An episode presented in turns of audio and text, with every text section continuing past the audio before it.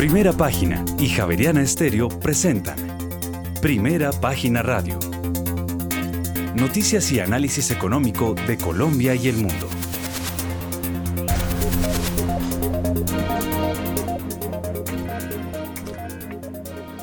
Muy buenos días, son las 6 de la mañana y un minuto. Bienvenidos a una nueva emisión de Primera Página Radio. En este martes 25 de octubre del año 2022 tendremos todas las noticias y el análisis económico de Bogotá, Colombia y el mundo hasta pasadas las 8 de la mañana. Bajo la dirección de Héctor Hernández y Héctor Mario Rodríguez, hoy presentamos, a pesar de la declaración del presidente Gustavo Petro sobre los capitales golondrina del 5 de octubre, en esa semana entraron a Colombia 102 millones de dólares por inversión de portafolio. Y el ministro ministro Hacienda José Antonio Campo espera dos o tres subidas más de tasa de la Fed y abre discusión sobre las alternativas para hacerles frente sin tener que acudir también a aumentar los tipos de interés. Y en septiembre de este año, la deuda en moneda extranjera del gobierno colombiano aumentó al 39,62% del, del total, desde el 39,28% del mes de agosto. Y este viernes, desde las 8 y 30 de la mañana, se llevará a cabo la décima reunión de Junta Directiva del Banco de la República de este año. Los analistas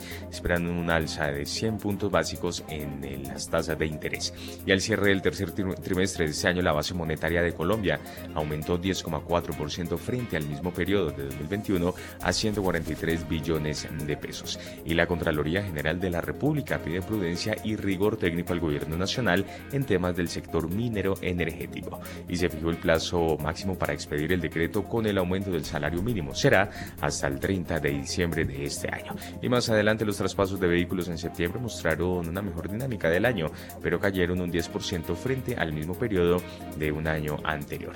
Tenemos en Colombia ya a las 6 de la mañana y 3 minutos. Tendremos estas y otras noticias hoy en Primera Página Radio.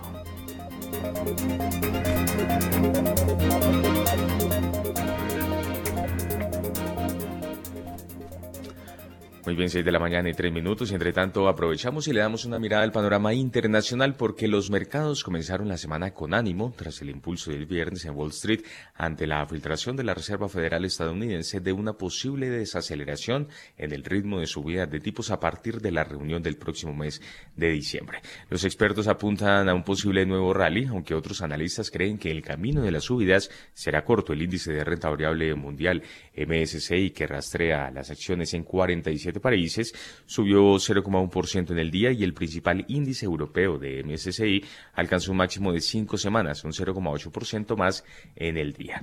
La causa inmediata para, parece ser cierta esperanza de que el ritmo de ajuste del Banco Central pueda comenzar a disminuir más adelante este año y eso está dando a algunos inversores motivos para sentirse aliviados. Así lo señaló Hani Redha, quien es el gerente de cartera de Pine Bridge Investments. La actividad empresarial de Estados Unidos se contrajo por cuarto mes consecutivo. Mostraron así los datos de este lunes, lo que sugiere que los aumentos de tasas de la Fed han debilitado la economía, lo que a su vez generó esperanzas de que el Banco Central podría comenzar a desacelerar el ritmo de alza de tasas de interés. El pico esperado para las tasas de la Fed se ha reducido alrededor del 4,93% desde más del 5% a principios de la semana pasada. Los economistas encuestados por Reuters dijeron que el Banco Central no debería hacer una pausa hasta que la inflación caiga alrededor de la mitad de su nivel actual. Algunos resultados de ganancias mejores de lo esperado también respaldaron el sentimiento del mercado bursátil europeo, con el banco suizo UBS entre los que superaron las expectativas del mercado. Pero el banco más grande de Europa, HSBC, informó una caída del 42% en las ganancias del tercer trimestre, lo que provocó una caída del 4% en sus acciones. El sector de las criptomonedas sigue intentando recuperar posiciones. El Bitcoin cotiza en los 19 mil dólares y el Ethereum ya roza los 1.300 mm, dólares. 6 de la mañana y 5 minutos. Y hasta ahora saludamos y le damos la bienvenida a Daniel Escobar, uno de nuestros analistas invitados. Daniel, con unas expectativas un poco positivas en relación con lo que pueda hacer la Fed en adelante y su comportamiento en relación con eh, la subida de los tipos de interés. Muy buenos días y gracias por estar con nosotros. Juan Sebastián, muy buenos días. Buenos días a la mesa de trabajo de primera página, a los otros analistas que tengan invitados y especialmente a todos pues, sus oyentes y seguidores en diversos medios de, pues, para tener acceso a su información. Juan Sebastián, el viernes pasado que estuvimos acá invitados también mencionábamos que había varios miembros de la FED que ya se habían pronunciado eh, acerca de que las alzas de tasas que seguirán existiendo más adelante podrían empezarse a, a moderar en su magnitud. Sin embargo, la semana pasada los mercados seguían pues muy fuertes al alza en términos de tasas de interés, como mencionabas tú, descontando para marzo de 2023 una tasa de FED del 5%, cuando la FED nos dijo que podría estar entre el 4,5 y 4,75 en su último encuentro. Em, ¿Qué pasó el viernes? Habló, habló ahora Mari Daly, entonces se suma a la El Brainard, a Charles Evans, a James Bullard, que a cuatro miembros de la FED diciendo eso. Y hubo algo de, de, corrección inicial el día viernes, ayer intentó hacerlo, no, no, no lo ha hecho de manera consistente. Así que las tasas que el mercado viene descontando son en apariencia en este momento más altas que las que el grupo de la Fed nos dijo en su último encuentro. Esto no quiere decir que esté mal porque ya ha venido ocurriendo desde diciembre del año pasado que el mercado está anticipando más alzas que la Fed ha mencionado, pero ya estamos empezando a observar eh, algunas consecuencias de esas alzas de tasas. En la entrega de utilidades de esta temporada, que hoy es importantísimo, hoy vamos a tener a Alphabet, a Microsoft, el día de mañana tenemos a lo que era Facebook, que ahora se llama Meta, el día jueves vamos a tener a a Amazon, Apple. Em, en esta temporada de utilidades se ha tenido sorpresas positivas, pero menos de lo que es acostumbrado. Em, y eso que se esperaba, que como el mercado ya venía ajustando un poco a la baja eh, las expectativas de utilidades, pues eh, se tuviera más eh, sorpresas positivas. Entonces, por este lado hay una aparente desaceleración. Y en Europa hoy vemos un reporte donde tres de cada cuatro consumidores, o de cada cuatro personas en Europa, ya está empezando a ajustar su presupuesto por el alto nivel de inflación. Entonces, ya hay algo acá de, de desaceleración económica. Para los bancos centrales eso no es suficiente porque ellos están desenfocados solo en una variable, en inflación, no en crecimiento como tal. Pero creemos que esa desaceleración de crecimiento va a ayudar más adelante, Juan Sebastián, a ir conteniendo esas presiones inflacionarias y por eso confiamos en que tal vez ese cuatro y medio que nos dice la Fed, eh, tal vez sí sea como esa tasa máxima objetivo, aunque conocemos que otros participantes del mercado como el Paribas, Societe General creen que va a ser 5 o más o 5.25, pero empieza la lucha ya para empezar a definir cuál es esa tasa máxima y eso va a ser importante para la dinámica de mercados. Muy bien, 6 de la mañana y 8 minutos. Óigame, Daniel, ¿y qué tanto le creen los mercados a este tipo de expectativas, de posibilidades que pueda tener la Fed en relación con la relajación de las subidas de los tipos? ¿Tiene impacto directo sobre los mercados o, por supuesto, ya cuando la, la Fed tome acciones al respecto, ahí sí se va a ver un impacto en los mercados? Bueno, hay que reconocer algo, Juan Sebastián. Eh, la credibilidad ha sido afectada un poco, sobre todo con el mensaje del año pasado de que la inflación era transitoria, algo que creímos inicialmente también nosotros. Eh, pero pues la inflación, como ya vemos, está en máximos de 40 años, así que ese mensaje inicial de, de que era transitorio afectó un poco esa credibilidad. Em, así que pues por eso mencionaba que no está mal que el mercado crea que puede ser un poco más fuerte los ajustes de lo que nos ha dicho la Fed, porque en los últimos tres trimestres así ha sido como la situación. La Fed no ha podido anticipar de manera correcta esa dinámica inflacionaria y por lo tanto sus ajustes de tasas de interés han tenido que ser más severos de lo que nos dijeron previamente. Pero es importante empezar a escucharlos que después de la reunión del primero y 2 de noviembre, eh, que muy probablemente sean 75 básicos, como descuenta la mayoría de personas eh, o de expertos de mercado, eh, empiezan a moderar las alzas, ¿sí? no sean de a 75, sino a 50 y de pronto más adelante de a 25. Entonces creo que es importante ahí, eso sí generaría un cambio muy importante en la dinámica del mercado accionario y tal vez también del mercado de renta fija, el dólar en el mundo que ha estado tan fuerte. En el momento en que nos acerquemos o que nos digan que puede haber una moderación en esas alzas, en ese momento puede haber alguna reversión de los movimientos que hemos tenido durante los últimos meses. Son las 6 de la mañana y 10 minutos. Es eh, Daniel Escobar, de jefe de investigaciones de FIDU Occidente. Pero le tengo una pregunta porque a veces con estos temas políticos y cosas de interpretaciones, mm, ayer alguien me comentaba, no, lo que pasa es que las tasas de interés en Estados Unidos están subiendo porque el presidente de los Estados Unidos quiere que toda la plata se vaya para Estados Unidos. Expliquémosles a los oyentes por qué motivos eh, la Reserva Federal de los Estados Unidos sube las tasas de interés. Pues Héctor, eh, como todos los bancos centrales a partir de los 90 asumimos un esquema en el que uno ajusta el costo del dinero a través de la tasa de interés con la expectativa que eso tenga efectos en la dinámica económica y por lo tanto en la presión inflacionaria. Como hemos tenido tanta inflación últimamente, Héctor, pues la idea que tienen los bancos centrales es frenar esa dinámica económica, ese crecimiento para digamos, contener la demanda y por ese lado generar una menor presión inflacionaria. Es decir, para desacelerar la economía es que los Estados Unidos vienen incrementando la tasa. Hemos escuchado a políticos, por no mencionar quién, eh, que dicen que los Estados Unidos están generando un impacto negativo en el mundo, pero parece como si lo estuvieran haciendo de manera deliberada. No necesariamente es así, Héctor. Ellos están viendo un objetivo normalmente que es de largo plazo. Los países que tienen desanclaje de inflación o una inflación muy volátil y alta, digamos nuestros vecinos, Venezuela, Argentina, pues tienen problemas de crecimiento de largo plazo. Por eso es que los bancos centrales intentan contener esa volatilidad y esos niveles inflacionarios para que a largo plazo la economía y la sociedad esté mejor. Y la Fed no lo hace a propósito para fortalecer el dólar, sino lo hace pensando en ese objetivo de largo plazo. Ahora, hay impactos, como el que mencionábamos ahorita, que el dólar se ha fortalecido mucho por esa política, por dos elementos. Uno, las tasas de interés en Estados Unidos son altas, esos son atractivas, generan flujo de, de inversionistas hacia allá, porque hace un tiempo una tasa del 0 o 0,5% pues no era atractiva, ahora ya están al 3,5%, hay títulos corporativos al 5 o al 6 que con buenas calificaciones, entonces digamos que eso genera flujos y eso podría implicar una valorización. El otro canal de transmisión de ese fortalecimiento del dólar es que como han subido tanto las tasas de interés en Estados Unidos, en Europa, en Colombia, hay un miedo a que se desacelere mucho la economía. Y cuando hay miedo, Héctor, el activo preferido de muchos inversionistas es refugiarse el dólar. Entonces esa es la otra manera como, digamos, el dólar se fortalece. Pero no es que lo hagan de manera deliberada para afectar a todo el mundo, porque eso también los afecta a ellos en el mediano plazo, sino que lo hacen es para pensar en un tema de inflación, algo más estable, que las expectativas de las compañías en términos reales, es decir, eh, descontado inflación, sean, digamos, más certeras y que no se desincentive la inversión en el mediano y en el largo plazo. Es un tema muy técnico, Héctor, pero aquí yo sí quisiera dejar claro que no es una motivación política de generar una afectación negativa para todo el mundo, sino es por un tema totalmente interno. Es como si Colombia tomara decisiones, Héctor, pensando en que eso va a afectar a un país en África o en Oceanía. Nosotros no tomamos ese tipo de decisiones por eso, sino por el mejor beneficio de nuestro país. La Fed está haciendo exactamente lo mismo con respecto a los Estados Unidos.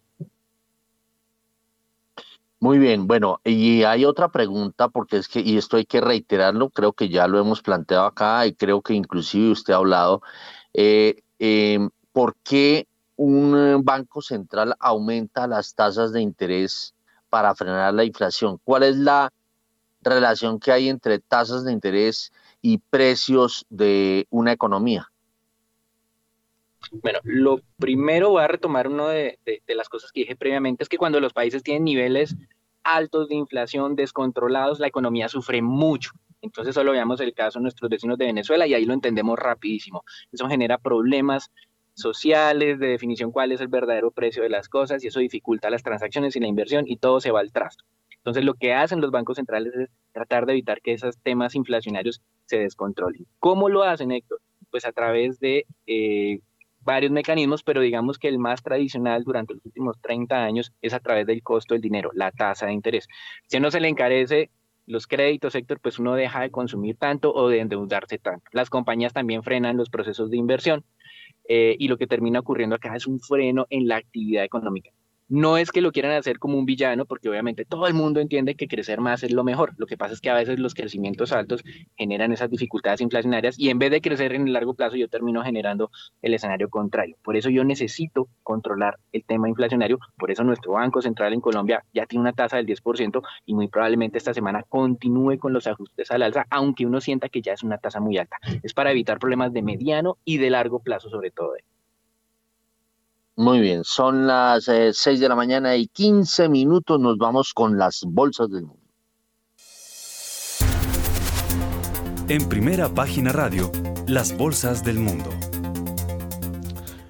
Las bolsas de Asia perdieron excepto Tokio en medio de las expectativas de que la Fed relaje su subida de tipos de interés. La renta variable asiática tuvo problemas para obtener ganancias, esto debido a la incertidumbre sobre si el nuevo equipo de liderazgo de Xi Jinping daría prioridad al crecimiento económico. El yuan onshore de China terminó la sesión interna con su cierre más débil desde finales de 2007, después de que el Banco Central estableciera el punto medio más bajo desde el año 2008. El yuan en el extranjero cayó a un mínimo histórico de 7,36 por dólar. El Nikkei de la bolsa de Tokio subió 1,02% en la sesión de este martes y el Topix sumó 1,06%. El índice de referencia de la bolsa de Shanghai perdió 0,04% y el parque de Shenzhen retrocedió 0,51%. Además, el índice Hang Seng de la bolsa de Hong Kong cerró con pérdidas adicionales del 0,1%. El Kospi de la bolsa de Seúl eh, perdió este martes 0,05%, mientras que el índice de valores tecnológicos tecnológicos COSDAC subió en cambio 0,05%. Las bolsas europeas por su parte suben porque los inversores ven señales de que la Fed podría frenar la subida de tipos de interés. La libra esterlina subió 0,2% a 1,13 dólares. Se recuperó de los mínimos de la sesión y los rendimientos de los yield cayeron bruscamente este lunes en una señal de alivio para los inversores cuando se anunció que el exministro de Finanzas Rishi Sunak sería el primer el próximo primer ministro. El selectivo bursátil español IBEX 35 subía 0,75%. Además, el DAX alemán sube 0,16%. El FTSE 100 de Londres no registraba cambios respecto al cierre de lunes, mientras que el CAC 40 de París se anota 0,6%. Finalmente, el FTSE MIB de la Bolsa de Milán arrancó la sesión de este martes subiendo 0,2%. Son las 6 de la mañana y 17 minutos y a mí me complace escuchar esta voz, la voz de Anita Vera, Ana Vera. Ella es economista jefe de InOn Capital, Casa de Valores en Panamá y profesora asistente de Data Science eh, for All the Correlation on. Bueno, eso me quedó, ahí sí que yo loco con ese nombre. A ver, eh, eh, Anita Vera, muy buenos días. Eh, ¿Cómo está viendo las diferentes plazas bursátiles? Hola, Héctor. mira, y, te ayudo con la pronunciación. Es Data Science for All de Correlation One. Es, profesor. Uy. no, lo que pasa es que yo pensé que el nombre iba a ser solo Data Science, ¿sí? Entonces eh, veo que era un larguero ahí eh, eh, enorme, pero bueno, muy bien. A ver, la profesora habla sobre las bolsas. Héctor, mira, en estos momentos estamos teniendo correcciones en casi todos los mercados, principalmente liderados por las correcciones en Asia. Mercados de China han tenido bastante incertidumbre, nos retrasaron la publicación de indicadores económicos, se revelaron luego los indicadores económicos que fueron buenos, pero pues es quedar sin sabor de no se sabe si de verdad si son buenos o hay algún manejo de parte de, gobierno para publicar datos que son buenos. Entonces eso está, digamos, como dando mucha incertidumbre desde el lado de Asia y en las bolsas asiáticas, em, pues se dan correcciones muy fuertes. En los otros mercados, en los mercados americanos, habíamos tenido dos días de ganancias y ya el día de hoy empezaron con algunas correcciones, pero en general lo que nosotros estamos viendo es que independientemente de Asia, casi que todos los mercados han venido teniendo un pequeño repunte después de las caídas tan fuertes que llevábamos en este año. Entonces, el panorama parece que para fin de año no va a ser tan malo y estamos esperando también algo que se llama como el Santa Rally o la recuperación que se puede dar siempre a final de año y sobre todo también que ahora viene el Mundial de Qatar, entonces estamos a la expectativa, pero en general sí, eh, mercados están muy mixtos. Se nos fue al final. Bueno, son las 6 eh, de la mañana y 19 minutos. Nos vamos con las bolsas latinoamericanas. Las bolsas latinoamericanas en primera página radio. Hubo ganancias en las bolsas estadounidenses, pues la lectura de las cifras del PMI manufacturero reflejaron caídas debido a un debilitamiento en la demanda, lo que mantuvo optimistas a los inversores, ya que podría significar una política monetaria menos restrictiva. El índice Dow Jones cerró con una subida del 1,34%, el Standard Poor's 500 subió 1,9% y el Nasdaq 100 se recuperó 0,86%. El índice Standard Poor's Merval de la Bolsa de Comercio de Buenos Aires cerró con una subida del 0, 0,56%. El índice IOVESPA de la Bolsa de Valores de Sao Paulo se devolvió 3,27%. Además, el índice de precios y cotizaciones de la Bolsa Mexicana de Valores subió 1,37%, mientras que el índice MSCI Colcap de la Bolsa de Valores de Colombia cayó 2,92%. El índice IPSA de la Bolsa de Santiago de Chile perdió 0,76% y finalmente el índice general de la Bolsa de Valores de Lima retrocedió 1,26%. Bueno, son las 6 de la mañana y 21 minutos. Aquí observo que apenas hubo, creo que dos plazas en donde eh, mejora la situación, ¿no? Porque eh, una es México y la otra es Argentina. Mm, Buenos Aires, sí, Argentina. Así es. El resto caídas. A ver, em, Daniel Escobar de FIDU Occidente. Pues Héctor, primero un saludo a Ana, que hace mucho tiempo no coincidíamos acá en el programa. Eh, y ahora sí, con el tema de, mercados, voy a hacer una cuenta de cobro, porque recuerdo que hace unas dos semanas cuando dije que se venía un rally del mercado, generó mucho escepticismo. Eh, y hoy el Standard Poor's o ayer cerró muy por encima del nivel que estaba ese día que lo mencioné. Y no lo mencionamos porque la economía fuera bien, sino porque los mercados no funcionan de manera lineal.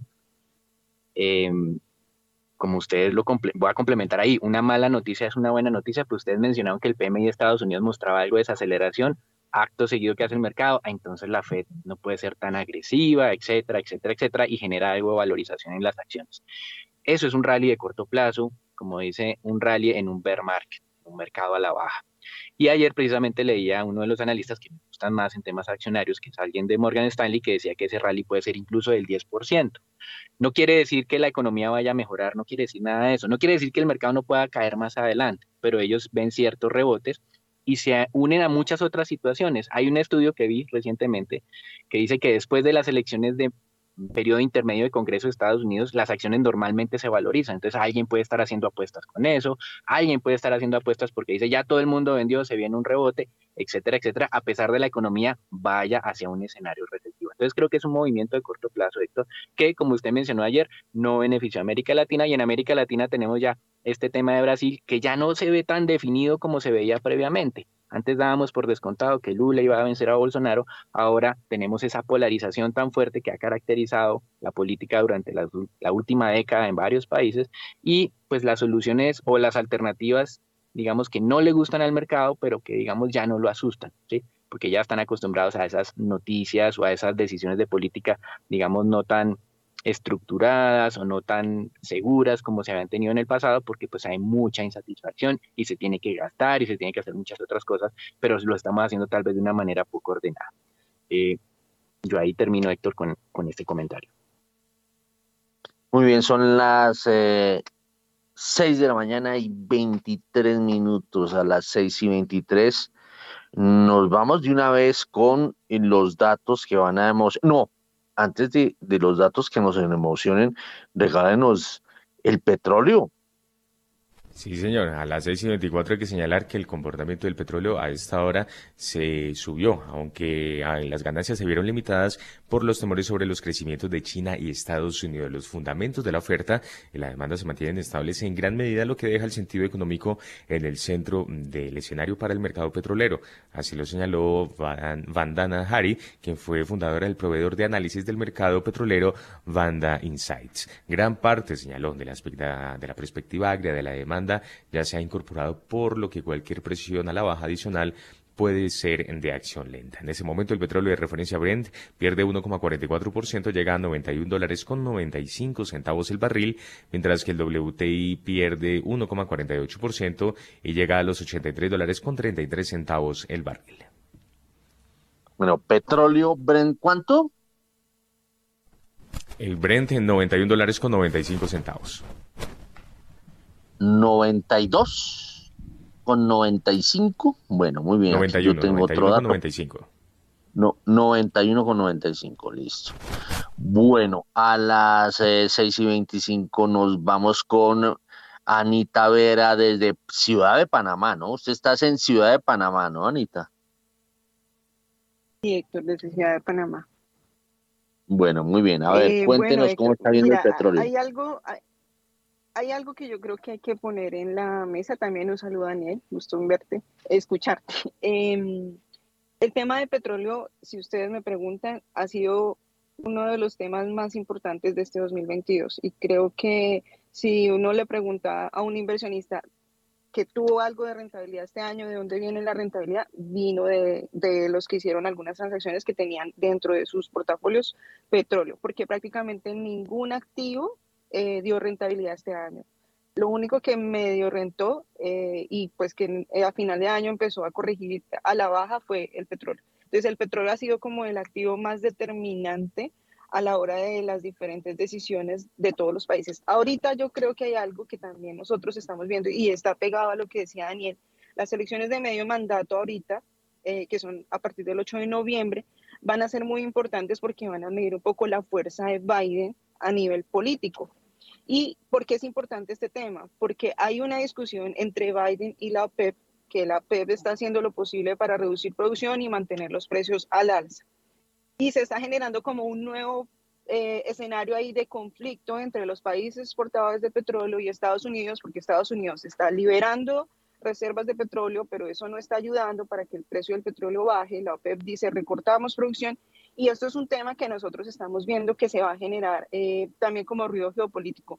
Entonces, este precio que estamos viendo en estos momentos es un precio que es más o menos eh, promedio, se espera que se mantenga quieto, pero vamos a depender mucho de ese conflicto, de esa disputa que se pueda dar en Estados Unidos. Para nadie es una sorpresa que a Estados Unidos le interesa a nivel político mantener la gasolina barata, las personas en Estados Unidos dicen, Trump nos tenía la gasolina a dos dólares el litro, el, el, galón, eh, bueno, el litro de gasolina, eh, con Biden estamos a seis dólares. Entonces es, es, un tema que ya está tomando mucha relevancia a nivel político y creo que ahí viene otra fuerza, eh, adicional a todo lo que hemos venido viendo en el, en el mercado, se está dando esa disputa entre OPEP, que son pesos pesados, y Estados Unidos. Entonces vamos a estar muy pendientes. Podemos ver de pronto algunos ligeros repuntes en el precio del petróleo hacia los 100 dólares, pero también eh, la posibilidad de que corrija, eh, corrija la baja no es tan fuerte, porque si hay un escenario geopolítico, estamos todavía en un conflicto y,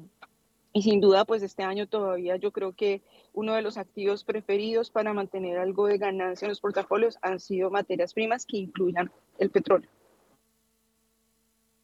Son las 6 de la mañana y 28 minutos. A ver, Daniel Escobar de Fidu Occidente, ¿el petróleo más, más cercano a 100 o más, eh, más bien ubicado por debajo de los 90 dólares el barril? Héctor, yo tengo una visión un poco más bajista por la expectativa de una desaceleración internacional que superará todo este problema que venimos cargando con el conflicto de Rusia y Ucrania. ¿Y, qué tan bajista es? Sí, más cerca a los 80 que a los 100. Más cerca a los 80 que a los 100. Muy bien. Son las 6 de la mañana y 29 minutos. Nos vamos con los datos que van a emocionar hoy a los mercados. En primera página radio, las claves de la jornada. Arrancamos en Europa porque entre las referencias macroeconómicas se sacan el índice de precios de importación y el índice IFO de confianza empresarial de Alemania, el IPP de España y la encuesta sobre préstamos bancarios del Banco Central Europeo. Ya se conoció que la moral empresarial alemana cayó ligeramente en octubre, pero los datos aún superaron las estimaciones de los analistas. La atención también se centra en la reunión del Banco Central Europeo este jueves, en donde los responsables monetarios intentarán enderezar el timón en su lucha contra la inflación. Los mercados dan por seguro más subidas de tipos de interés, aunque en la sesión anterior se respiraba cierto optimismo por la perspectiva de un pico cercano. En Estados Unidos, la Agencia Federal de Financiamiento a la Vivienda y Standard Poor's darán a conocer sus índices de precios de las casas durante agosto. The Conference Board dará a conocer su indicador de confianza del consumidor en octubre. Por su parte, la Reserva Federal de Richmond publicará sus índices de la actividad de negocios en su distrito a octubre. Y los gigantes tecnológicos Alphabet y Microsoft publicarán sus ganancias más adelante en la sesión. También lo harán Visa, Coca-Cola, Novartis, entre otros. Y finalmente en México el INEGI dará a conocer su indicador global de actividad económica con cifras definitivas a agosto. Además, el Banco Central informará el saldo de las reservas internacionales al cierre del 21 de octubre. Muy bien, 6 de la mañana y 30 minutos. Vámonos con Anita Vera, Ciudad de Panamá, a ver qué la emociona hoy o qué la pone con los pelos de punta. Héctor, sin duda nosotros estamos siguiendo mucho las ganancias de las empresas. Estamos en temporadas de publicación de ganancias eh, de las empresas en Estados Unidos. Y estos son datos como importantes porque eh, las empresas de tecnología están publicando resultados y es un poco también dar la guía para lo que viene. Me llama mucho la atención lo que estamos viendo porque contrario a lo que uno podría ver de pesimismo en mercados, las empresas le están mostrando uno datos que son relativamente buenos y le dan a uno una visión un poquito de mejor, eh, de mejor optimismo para lo que viene en el próximo año. Entonces, yo creo que esto es importante y por supuesto estamos muy pendientes de lo que vaya a hacer el Banco Central Europeo. creo que de esta semana ese es el dato más importante porque ya vimos el desastre de Reino Unido eh, cuando se empezaron a tomar como acciones que no necesariamente mandaron mensajes contundentes de que el Banco Central iba a hacer su tarea. En estos momentos el Banco Central Europeo tiene como en la nuca, respirándole al mercado, diciéndole, tiene que subir tasas, pero también los países le están diciendo de pronto no puede ser tan agresivo. Entonces creo que los mensajes que manden van a ser muy claves para esperar qué pasa con, con, con, esa región del mundo y al final pues con monedas. Fíjense que eh, eso lo estaba explicando muy bien Daniel al principio. El tema de, subida de tasas es súper importante en estos momentos porque de ahí es donde viene un poco como la defensa de los bancos centrales para sus monedas. Y el Banco Central Europeo ahorita está enfrentándose a que el euro se ha venido debilitando de manera em, muy fuerte y pues eh, eso digamos que cuando se debilitan las monedas afectan todas las economías. Entonces creo que esto es algo bien relevante para estar pendiente esta semana. Daniel Escobar, ¿de qué anda pendiente? Héctor, toda la temporada de utilidades es una semana muy importante. Son cerca de 180 compañías que están publicando resultados en Estados Unidos esta semana y la próxima son como 140. Eh, tenemos todo el sector tecnológico, entonces eso es lo importante para mí. Bueno, eh, eh, alguien, alguien en el en donde está, yo no sé, hay una algarabía enorme. ¿De quién es? ¿De usted, Daniel? Héctor, discúlpeme, ¿me puede repetir la pregunta? No, que la algarabía es, eh, creo que la algarabía es allá donde usted está, Daniel. ¿Y usted dónde está? Eh, tengo un viaje y estoy atendiendo su llamada desde el aeropuerto en este momento. Ah, yo sí decía, sí, yo pillado. Muy bien, Daniel Escobar está rumbo. Bueno, ¿y para dónde va? A ver, cuéntenos el chisme. No, hay un seminario, Héctor, donde nos van a enseñar a temas de, de mercado. Entonces, digamos que es interesante asistir a todos esos eventos. Bueno, muy bien. Son las 6 de la mañana y 34 minutos.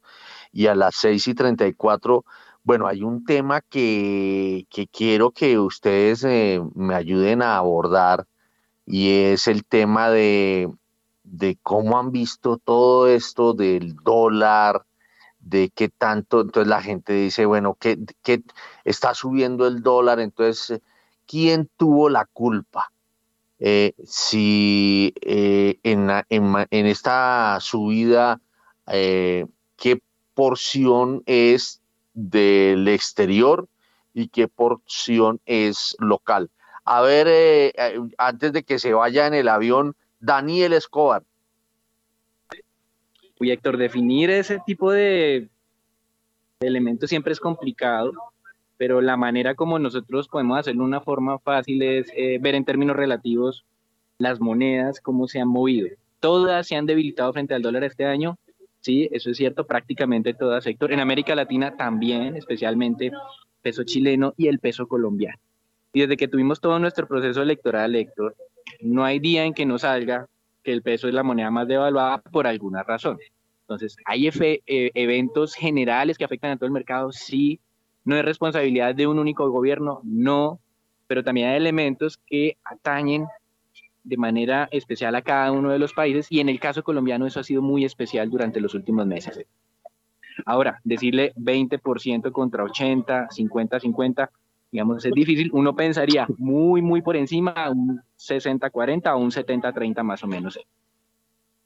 70 qué y 30 qué o 60 qué y 40 qué. 70 movimiento general de todo el mundo, un 30% un elemento local. Bueno, muy bien. Anita Vera desde Ciudad de Panamá. Héctor, también de acuerdo con Daniel, es como difícil decir que fue primero el huevo o la gallina. Es una serie de eventos globales que están eh, haciendo que el dólar en el mundo sea más fuerte y eso obviamente implica que las monedas de los países que tienen fundamentales más débiles o que en alguna medida dan menos estabilidad jurídica a los inversionistas pues se afecten. Eh, me llama la atención, por ejemplo, la región México o Brasil, que ellos se han venido más o menos eh, devaluando, pero en menor medida. El peso colombiano se ve afectado porque tenemos el contexto global, como les decía, pero también el, tema de, nuestros fundamentales no nos están apoyando. Tenemos unos déficits eh, tanto fiscal, que no se está, digamos, como manejando de la manera que uno esperaría o mandándole los mensajes a los inversionistas de que no se preocupen porque el gobierno a honrar sus obligaciones. Y el hecho es que si uno mira, Daniel lo miraba respecto a la devaluación de otras monedas, pero si uno lo mira respecto al comportamiento de los bonos o las primas de riesgos que hay implícitas en esos eh, títulos, lo que uno se da cuenta es que mientras que los bonos eh, colombianos se han desvalorizado, la diferencia frente a países emergentes de la región eh, es significativo. Uno mira, por ejemplo, frente a indicadores de grupos de países emergentes. En algunos casos tenemos spread de casi 10 veces respecto a otros, a otros países que son, eh, digamos, como emergentes. Entonces, sí tenemos muy descontados un tema a nivel eh, macroeconómico que no está siendo digamos, como bien, bien manejado en la medida en que el gobierno, el gobierno no le ha dado como mensajes contundentes a los inversionistas de que tranquilo, usted tiene deuda de Colombia, nosotros le vamos a seguir pagando y algunos inversionistas que desde afuera nosotros eh, tenemos contacto eh, le estaban apostando muy fuerte a los bonos de Colombia porque es un país que se considera, digamos que en su momento como un ángel caído, que son esos países que perdieron el grado de inversión, pero que en alguna medida todavía pueden tener algunas variables de países grave inversión. Entonces, esos, esos países sí son muy atractivos para eh, inversionistas internacionales y habían bastantes inversionistas eh, interesados en Colombia y además que estaban pagando tasas muy, muy buenas. Pero en estos momentos ellos ya nos han dicho, estamos empezando a tomar algo de ganancia porque nos preocupa un poco el horizonte hacia dónde viene el manejo fiscal y lo que va a pasar con nosotros como inversionistas internacionales. Entonces creo que ahí sí hay que eh, tomar una parte local el, mensaje que nos está dando la deuda pública no se puede eh, tomar como a la ligera. Definitivamente el gobierno colombiano está teniendo una dificultad grande para financiarse y eso es el reflejo no solamente, digamos, eso es para el caso del gobierno, pero para las empresas también el panorama es más complejo. Cuando una empresa colombiana está intentando ir a buscar recursos afuera, el panorama no es tan fácil. Le dicen dónde tiene su negocio. Entonces su negocio lo tiene una jurisdicción que tiene algo de inestabilidad jurídica o algo de inestabilidad respecto a que la inversión eh, pueda ser de pronto afectada y eso también afecta a nivel corporativo las empresas que se quieren financiar. Entonces es un tema que hay que tratar de mirar con, con cuidado. Ojalá el gobierno tratara de mandar unos mensajes mucho más contundentes de cómo van a ser eh, el esquema de financiamiento, el tema de marco fiscal, cómo van a plantear los pagos de las obligaciones, porque si estamos viendo dificultades en el gobierno con el incremento en las tasas de financiamiento, a nivel corporativo la cosa es mucho más compleja y creo que eso es lo que de pronto todavía nosotros... Eh, como, como, como en, en, el mercado general no lo ve, pero sí creo que los empresarios son los que están empezándose a afectar y por eso es que el dólar sigue al alza. Si yo necesito financiamiento internacional, pues pago la tasa que, está y aparte pues mm, también asumo la mayor devaluación de la moneda y eso pues obviamente sin duda tiene repercusiones importantes para lo que estamos viendo en, el corto plazo con la moneda. Muy bien, son las 6 de la mañana y 40 minutos y tenemos un invitado hoy, un invitado especial. Yo no sabía que yo tenía un primo como presidente de Balton. Se llama José Ignacio Murcia Gallego. Eh, el, parentesco viene por el lado Murcia, yo también soy Murcia, Hernández Murcia. Bueno, a ver, eh, José Ignacio Murcia Gallego, muy buenos días. Y de una vez arranquemos el tema con esto que les estaba preguntando a nuestros analistas hoy, es eh, qué tanto es esta trepada del precio del dólar en Colombia, qué tanto es... Eh, local y qué tanto es internacional? ¿Cuál es su, su proporción? Muy buenos días, José Ignacio. Muy buenos días. Eh, pues bueno, digamos que, que, de acuerdo, pues digamos a los análisis que hemos desarrollado nosotros, pues evidentemente existe esa mezcla de que, que responde en parte a los factores pues internacionales de riesgo, pero pues eh, definitivamente me, me adhiero un poco a lo que decía eh, Ana hace un momento. Yo creo que eh, si bien hay un impacto internacional importante que en este momento estamos eh, teniendo por parte de la subida de las tasas de interés, flight to quality, el movimiento de capitales de mercados menos riesgosos, de mercados más riesgosos a mercados menos riesgosos, sí, sí hay un componente importante y es el de la inestabilidad política que se está generando hoy eh, en Colombia. Em, evidentemente, pues existe eh, una incertidumbre importante debido pues a los diferentes factores que representan eh, factores de riesgo que representan un gobierno de tanto, de tanto, tanto cambio. Em, principalmente con la industria de, hidrocarburos que hoy está pues siendo un poco, digamos, puesta en la lupa por, por parte del gobierno nacional.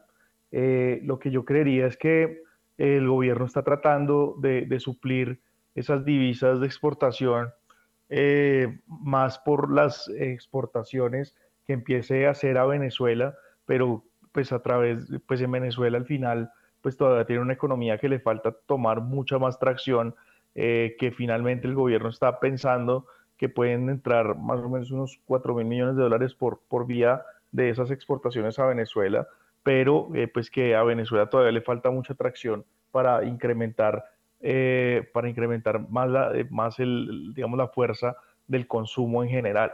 Entonces, pues definitivamente el que se esté planteando que no exista más exploración de hidrocarburos pues, en, general del, del, del sector minero energético en Colombia, pues representa un riesgo importante y en el que digamos que los inversionistas internacionales ponen muchísimo el ojo porque pues eh, básicamente y hablándolo en palabras castizas lo que lo que dicen es estos manes se van a quedar sin plata pues yo cómo les voy a prestar entonces eh, pues yo creería que, que, en general en general lo que digamos que responde a un, a un 40% eh, el, el, el movimiento internacional y responde a un, en, un, en un 60% el movimiento, el movimiento pues por, debido a factores locales.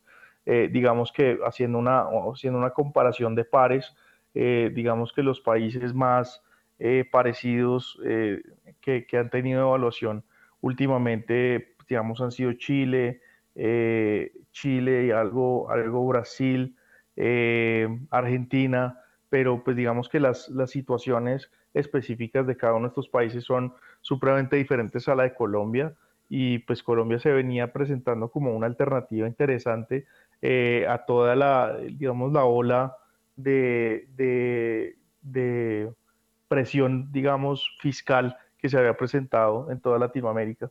Entonces, eh, si vemos con, eh, contra comparables, pues vemos que los, los comparables se han movido más o menos entre un 15 o un 17% eh, desde junio y pues vemos que nosotros nos hemos movido más o menos entre un 31 y un 33% desde junio en devaluación. Entonces, pues yo creo que, que en general eh, sí responde mucho a un, a, un, a un, ambiente local aunque pues evidentemente la presión internacional pues hace su, hace su trabajo, pero digamos que esto para, desde mi punto de vista, actúa como un agente, como un, un factor multiplicador esta inestabilidad política que se está generando debido pues a que si, si bien no estamos en el mejor contexto internacional, eh, el contexto local pues sí está empujando un poco a los inversionistas a la incertidumbre y a buscar, digamos, activos refugio eh, donde no están viendo pues ese valor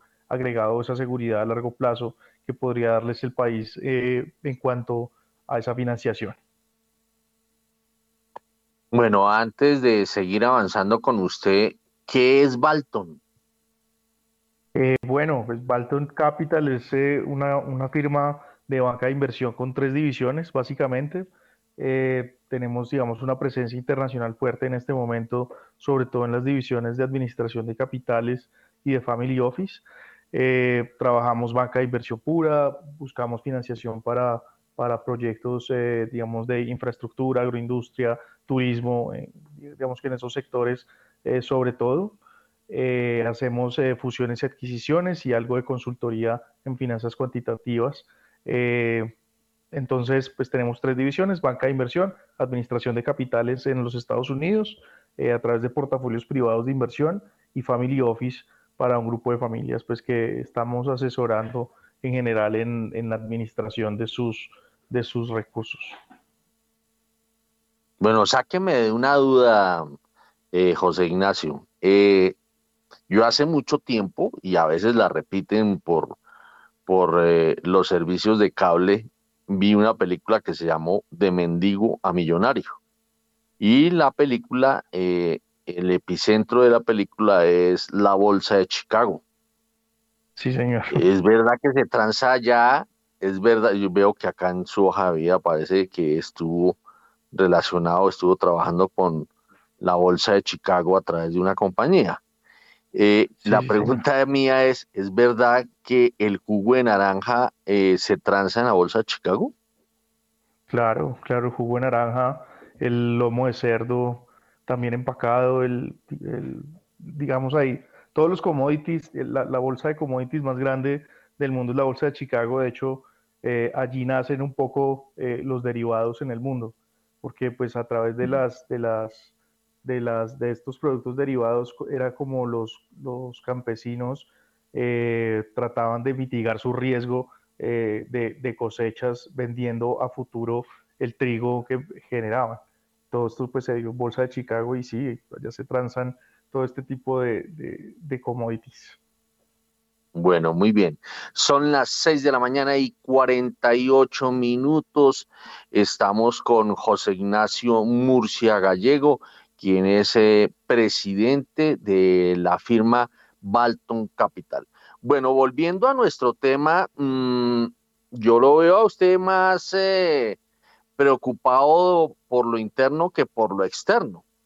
Eh, pero la semana pasada eh, yo pienso que hubo un cambio de tendencia, por lo menos en cuanto tiene que ver con las manifestaciones eh, del gobierno con relación al tema que usted estaba planteando de la preocupación que hay sobre la inversión eh, eh, sobre el desarrollo más bien de los proyectos y la inversión o los nuevos contratos eh, petroleros, que si va a haber nuevos contratos, que si no, que si se va a suspender o no se va a suspender la producción petrolera en el país.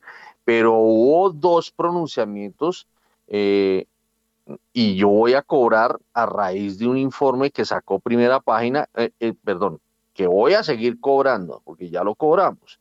Nosotros sacamos un informe en donde eh, revelamos que los eh, hedge funds están eh, tradeando con el peso colombiano eh, y valiéndose del real, comprando reales y vendiendo pesos, pero que el epicentro, como usted lo decía, tiene que ver con el tema económico, el origen de muchos de los recursos de, Colombia están, están muy relacionados con el tema petrolero y el tema pues en general de eh, commodities y que pues en ese epicentro está pues el Ministerio de Hacienda, quien es el que nada menos y nada más maneja a Ecopetrol.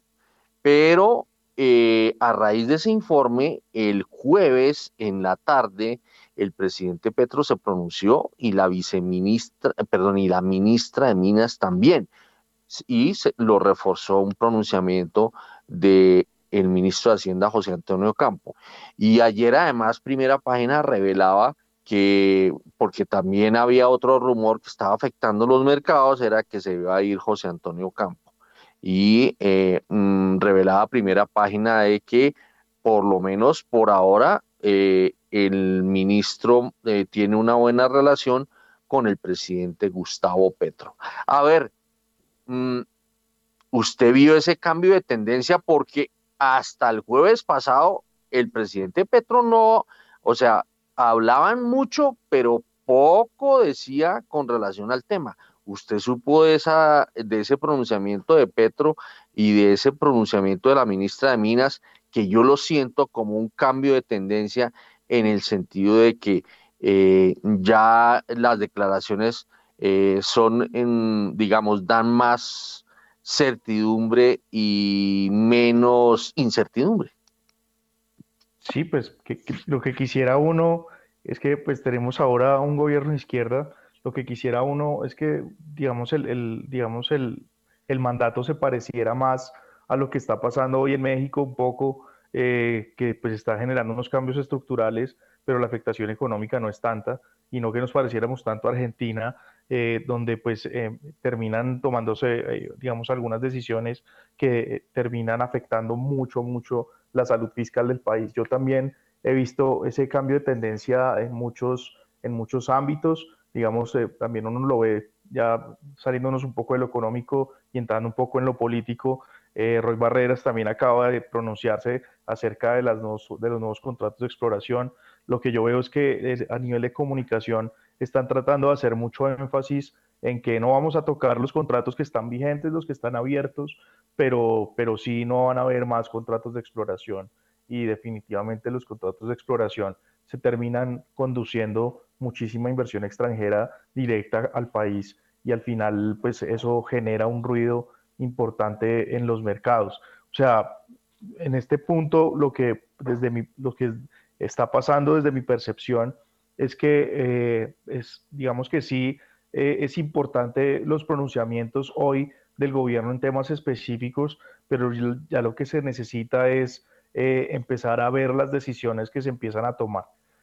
no solamente en el mercado, digamos, del, de los hidrocarburos, sino también la energía. Perdón.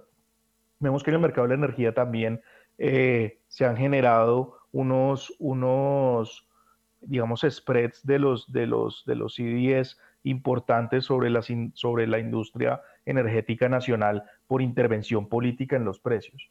Entonces, digamos que en la medida en que el gobierno nacional intente y siga tratando de modificar precios, de modificar dinámicas de, mercado en sectores específicos, pues eso va a empezar a, detonar los diferentes indicadores de riesgo, eh, de riesgo país y eso pues al final termina espantando a los inversionistas porque terminan diciendo, pues yo invierto una plata en Colombia, pero pues yo no sé si eso en el largo, en el largo plazo pues eh, vaya yo a poder sacar la plata o para tener, a tener los mismos rendimientos que yo esperaba.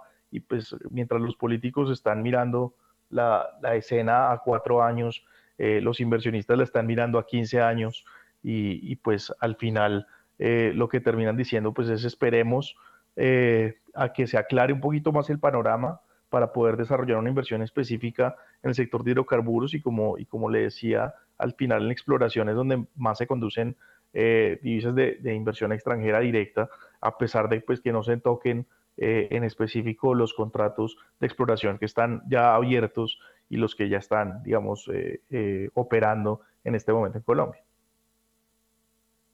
Muy bien, son las eh, de la mañana y 54 minutos. Venga a ver, hay un pronunciamiento de, de la Contraloría eh, y ese pronunciamiento lo tiene Daniela Tobón.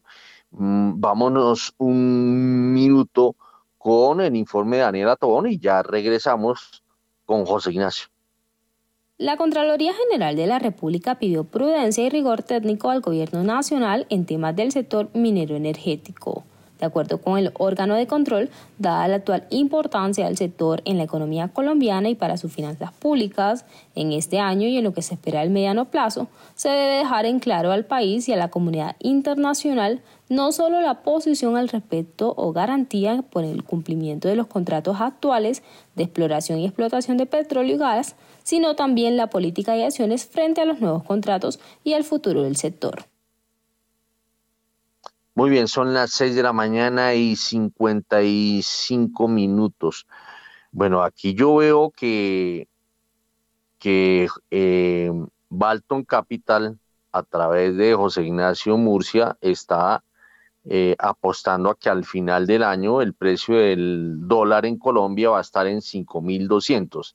Ese 5.200 lo he, lo, lo he bautizado yo como el dólar Valencia porque Guillermo Valencia, por allá eh, a mediados de agosto, eh, hablaba del dólar a 5.200 pesos.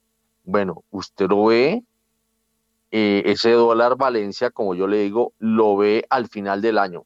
A ver, ¿por qué lo ve en 5.200? Pues es que hasta ahora hemos visto una salida de capitales más o menos del 3% de los capitales de portafolio que existen en el país, pues lo que ha conducido a los al 15, eh, al dólar casi a 5 mil, eh, pues solamente con el 3% de, de, de, salida de capitales. Ahora, si uno empieza a ver en el contexto internacional eh, el flight to quality que ya habíamos conversado, y si vemos pues que, hay algunos temas que podrían estar poniendo en, en, en riesgo las finanzas públicas de Colombia, eh, pues yo creería que ese movimiento puede ser más o menos de un 5 a un 6% de salidas de capitales en el, en el, escenario más optimista. Si nosotros, eh, digamos, eh, digamos, trasladamos esos movimientos de capitales a, a, movimientos en la tasa de cambio probables, pues podríamos estar viendo no solamente 5.200, que es un escenario, digamos, eh, optimista, sino incluso un 5.500 en la medida en que no se tomen decisiones para, para darle más seguridad al mercado internacional y al mercado de inversión internacional. Eh, pues vemos que incluso puede pasar los 5.500 eh, si se sobrepondera, eh, si se supondera, digamos, la deuda colombiana en un 10%. Podríamos estar viendo niveles de 6.000 pesos incluso. Pero eh, digamos que en el corto plazo ese tipo de movimientos pues tratamos de ser muy prudentes con, con, con, con la digamos, con los movimientos de, de, dólar que estamos generando. Al final nosotros también eh, asesoramos a clientes exportadores, importadores en, en, estos temas de política cambiaria y en estos temas hay que ser, eh, digamos, supremamente, digamos, prudente, pero nosotros ya habíamos visto también, no solamente desde agosto, sino al, siguiente día de, las elecciones eh, empezamos a ver que, eh, existía una presión de devaluación importante eh, entre junio y julio, que al final pues terminó conduciéndonos a los, a los 4.600 pesos, pero nosotros sabemos ya que eso no iba a terminar ahí, sino que esto venía para los 5.000. Eh, entonces yo creo que sí existe una, una, presión alcista en este momento, que en la medida no, que no se tomen decisiones importantes en cuanto, primero, reforma tributaria, eh, digamos, eh, moderar un poco el recaudo y mirar otras fuentes de financiación del gasto público. Y por otro lado, digamos, los, los, la afectación a las diferentes industrias, como pueden ser la industria de alimentos y la industria de hidrocarburos, pues eso va a empezar a generar un ruido importante en los mercados internacionales que van a buscar, eh, digamos, títulos con un menor, eh, menor riesgo percibido, eh, digamos, dentro de la, canasta de emergentes Latinoamérica. Bueno, son las eh, 6 de la mañana y 59 minutos. Venga a ver, para ser más exactos, a ver qué tan lejos estamos de las 7. Ya son las 7, vamos al corte de las 7 sin comerciales y eh, regresamos eh, de nuevo aquí con José Ignacio Murcia y con unos informes de primera página relacionados con el tema.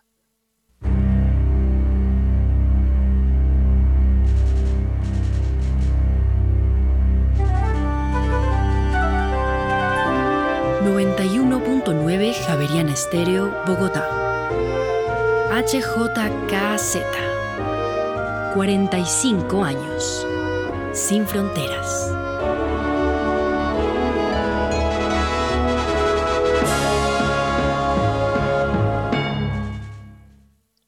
Bueno, son las siete en punto y precisamente estábamos hablando de ese cambio de tendencia. Ayer el precio del dólar estuvo muy cerca de los 5 mil, 4 mil 999 y se devolvió y terminó cerrando en 4 mil 968 pesos, pero de todas formas eh, la subida fue eh, de más de 50 pesos según observo. Eh, Daniel Tamara hizo un informe relacionado con el comportamiento de eh, los capitales golondrina, que fue lo que encontró. A pesar de la declaración del presidente Petro sobre capitales golondrina del 5 de octubre, en esa semana entraron a Colombia 102 millones de dólares por inversión de portafolio.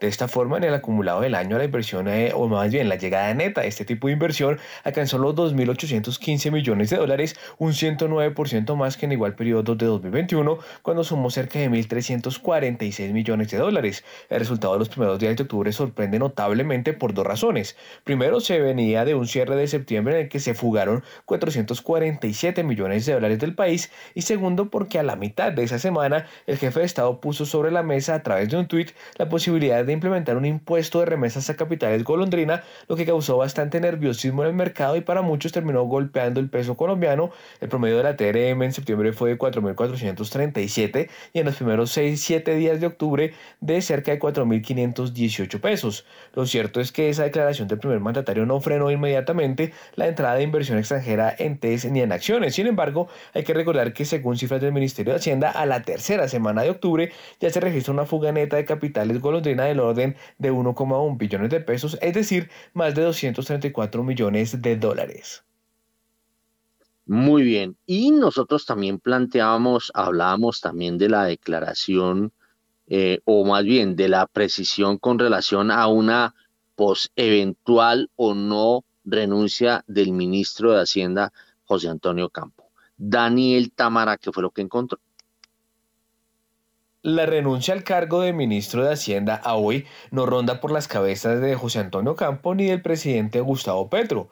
De acuerdo con personas de confianza del primer mandatario, la relación de Ocampo con el jefe de Estado es de mucho respeto y bastante fluida. Todo lo que dice públicamente el ministro previamente lo ha conversado con el presidente. Jamás lo sorprende. En los consejos de ministros, Ocampo tiene un gran liderazgo y jala orejas a uno que otro colega sin nunca ser desautorizado por Petro. Algunos analistas sostienen que el actual Hacienda está cansado y aburrido. Sin embargo, varios de sus amigos lo ven contento con su gestión y aunque ahora con Petro los contextos mundial y local son bastante difíciles, el respaldo de los economistas a su gestión sin distingo de partido o pensamiento económico es total. Cuando fue ministro el presidente Ernesto Samper, los ortodoxos desde su primer día no le perdonaron una. Hoy Ocampo en cambio aglutina y tranquiliza y le despierta confianza a los mercados y a los organismos multilaterales. ¿Para qué se inventan rumores? Dijo José Antonio Campo. Esa es mi respuesta. No se inventen rumores cuando fue consultado sobre el tema, según lo reportó primera página el viernes. Bueno, muy bien, son las 7 de la mañana y cuatro minutos. A ver, vamos con nuestro invitado y a ver, José Ignacio eh, Murcia, eh, ¿el dólar será que hoy toca los 5 mil o no? Pues digamos que normalmente después de estos movimientos tan fuertes como los que se han presentado últimamente, tienden a una corrección. Entonces, eh, pues realmente mi, perspectiva es que eh, entre hoy y mañana vaya a tener una corrección, eh, digamos, esporádica de, de, unos, de unos 100 pesos por lo menos, pero pues es para confirmar un nivel de resistencia sobre los 4.900 pesos, 4.870 por ahí, eh, y después de ese nivel de, piso, pues va a seguir su tendencia, digamos, fundamental, que en este momento es al alza. Muy bien, son las 7 de la mañana y 5 minutos y le agradecemos a José Ignacio, él es eh, presidente de Balton Capital y eh, ojalá hacia el futuro lo tengamos más por acá hablando de todos estos temas de inversión. Eh, gracias, José Ignacio. gracias a ustedes por invitarme y, cada vez que nos extiendan invitación, aquí estaremos eh, con muchísimo gusto. Bueno, bueno, muy bien. Es José Ignacio Murcia. Vámonos con los comerciales de las 7 a las 7 y 5 de la mañana.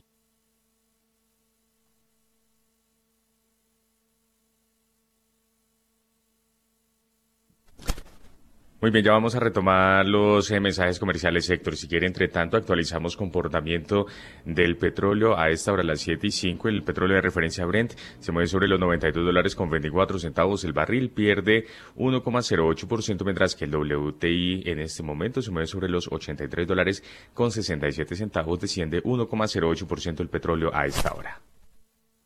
Bueno, pues eh, preguntémosle a Anita Vera, nuestra analista de asiento. ¿Cómo vio este, esto que planteé yo de un, cambio de tendencia en los pronunciamientos del gobierno con relación pues a los temas, a tantos temas, pero en especial al de eh, los contratos para la exploración y explotación de petróleo? Anita Vera, eh, desde eh, Ciudad de Panamá, con el ingrediente del informe que de Daniel Támara eh, sobre la permanencia del el ministro José Antonio Campo allá en la cartera de Hacienda. Bueno, yo pues no sé, ahí yo creo que podemos entrar a debatir. Yo realmente no he visto un cambio de tendencia en la comunicación, porque no han dicho algo diferente a lo que ya habían planteado desde el inicio, digamos, de, de, de gobierno. Ellos nunca han dicho que no van a cancelar los contratos vigentes. Ellos han mantenido siempre el discurso de que los contratos vigentes se van a respetar en el tema de exploración. El problema es que no tenemos certeza respecto a los nuevos contratos y respecto a eso, yo no he visto pronunciamientos. Eh, la ministra también ratificó que los contratos vigentes se van a respetar, pero el tema clave acá y, un poco eh, la inversión se juega no con lo que ya está firmado, porque uno asume que eso se va a cumplir. Lo que estamos es a la expectativa de lo nuevo y, y ahí es donde viene un poco la expectativa eh, de los inversionistas. También hay algo que yo creo que es importante y, me parece también bueno poner sobre la discusión y es que eh, los, lo que estamos viendo en el dólar no solamente está respondiendo a los inversionistas internacionales, hay un componente local que yo creo que también hay que ponerle mucho cuidado y es los mismos locales están saliendo de, de, desistiendo de las inversiones en el país. Y yo creo que ahí es donde el gobierno tiene que trabajar mucho más en dar esos mensajes de tranquilidad. Porque claro, los inversionistas internacionales, al final Colombia, si usted le pregunta a una persona asiática, eh, dónde está Colombia, lo confunden incluso a veces con Ecuador, lo confunden a veces con Perú, no es como tan claro, es como si a mí me preguntaran algún país eh, en Asia, yo creo que están como que todos ubicados en la misma zona y no los puedo diferenciar tanto. A nivel internacional eso pasa y los inversionistas realmente no están tan claros de Colombia, por eso a veces incluso dicen Colombia, porque no, no está tan claro y pues sí somos un, país grande con bastantes habitantes, pero en el mundo no es que seamos, eh, digamos, como eh, una economía de las más grandes para invertir como Estados Unidos. Entonces, sí creo que el tema también viene de un factor local. Los locales estamos con incertidumbre eh, respecto a lo que viene con nuestros ahorros, con nuestros bienes, entonces creo que ahí también viene el componente Ojalá el gobierno, como lo ha tratado, digamos, de hacer, mande mensajes respecto a lo que viene. A mí me llama mucho la atención el caso de México, porque México hizo algo muy curioso con la empresa petrolera, con Pemex. Ellos incluso ahorita están con una mejor calificación que el mismo país. Pemex se ha beneficiado, digamos, del, del gobierno de Andrés Manuel López Obrador, porque el gobierno se dio cuenta que la industria de petróleo es una industria estratégica la soberanía energética es súper importante y ellos han hecho protección casi que a la misma empresa. Entonces, si uno mira lo que está pasando con Pemex, es un poco contrario a lo que está pasando con Ecopetrol, porque ellos están desfavoreciendo, incluso han restringido las importaciones de petróleo para que la gente compre petróleo de, de, Pemex y han tratado que la empresa coja fuerza, incluso le han inyectado capital, han hecho reestructuraciones en la deuda, perfil financiero de la empresa se ha visto, digamos, beneficiado de que el gobierno se dio cuenta que esa es la joya de la corona y que necesitan mantener la empresa andando para que el gobierno pueda tener, digamos, recursos de dónde van a, a sostener todo sus programas sociales. Entonces yo creo que ese es un caso bien interesante para mirar y ojalá los mensajes que se manden de parte del gobierno nacional estén enfocados en esa línea que nosotros tenemos que favorecer. Si hay una transición que debe ser ordenada, pero también tenemos que ser realistas y en estos momentos tenemos que darle confianza tanto a los inversionistas internacionales, pero más importante, y yo creo que ahí es donde viene un poco el, el, el enfoque de si el dólar va a 5.500 o si se vuelve a 4.000, es a los inversionistas locales. Si las personas en Colombia están tranquilas de que su inversión va a estar segura, no van a estar buscando opciones afuera. Y yo creo que esa es la clave ahorita. ¿Qué va a pasar con las personas que tienen sus ahorros en los fondos de pensión, que tienen los ahorros en las cuentas, que tienen ahorros en mercado de capitales?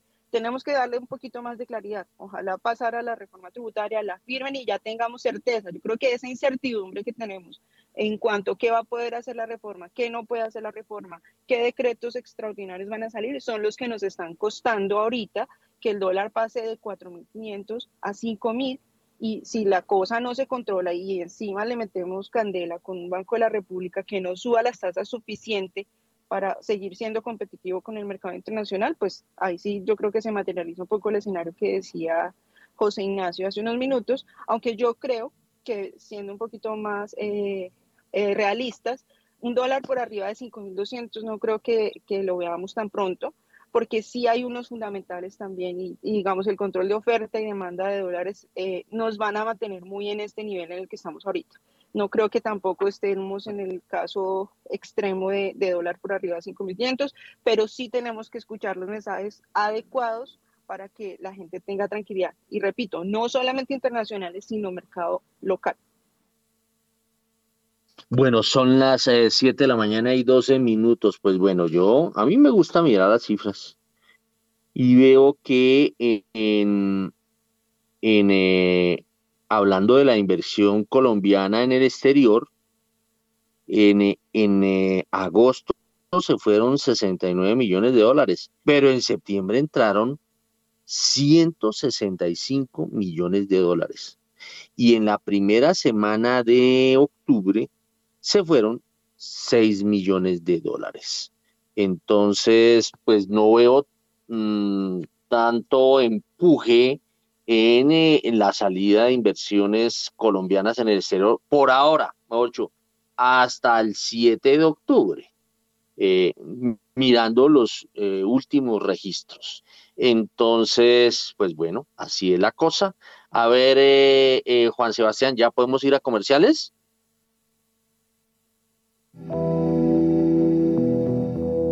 En los rincones más remotos del territorio nacional, hay personas cuya vida ha seguido adelante, pese a que el conflicto armado las afectó en el pasado.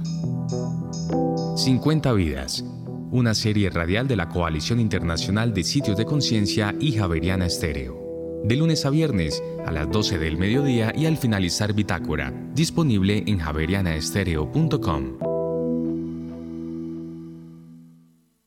En Movistar Empresas conectamos tu pyme con todo, con fibra, para que tu velocidad de crecimiento sea siempre la máxima. Telefonía fija y móvil para que siempre estés en línea con tus clientes. Toda la tecnología y las soluciones digitales para que tu pyme crezca con todo. Marca ya numeral 709 opción 4. Ingresa a movistar.co slash pymes. Visita nuestros centros de experiencia o contáctanos por WhatsApp al 316 606 6666. Carlos Alberto, tengo algo que contarte. ¿Qué pasa, Beatriz Eugenia? Es que no estoy afiliada al sistema de salud. Tranquila. Dependiendo de tu capacidad de pago, te afilias a una EPS del régimen contributivo o a una del subsidiado. ¡Qué fácil! Te amo, Beatriz Eugenia. Yo te amo más ahora que sé cómo afiliarme. Yo soy migrante, tengo CISBEN y confirmo cada cuatro meses que sigo viviendo en Bogotá para mantenerme en el sistema de salud. Infórmate en saludcapital.gov.co. La Bogotá que estamos construyendo. Secretaría de Salud, Alcaldía Mayor de Bogotá. En Acciones y Valores, nuestra prioridad es construir la mejor versión de su futuro financiero. Por ello, creamos soluciones para cada uno de sus objetivos. Descubra nuevas formas de ahorrar y simplifique todo desde el celular a través de inversiones digitales desde un peso. Genere rentabilidad y a la vez impacto positivo en el mundo con inversiones responsables. Construya su plan de inversión personalizado con asesoría exclusiva y especializada Optimice el manejo de recursos de su empresa por medio de soluciones de tesorería. Realice envíos y pagos internacionales seguros de la mano de nuestro aliado Western Union. Es momento de crear metas juntos. Conozca la mejor forma de hacerlo. Contáctenos en www.axivalores.com o al WhatsApp 323-236-5222, vigilado y regulado por la Superintendencia Financiera de Colombia.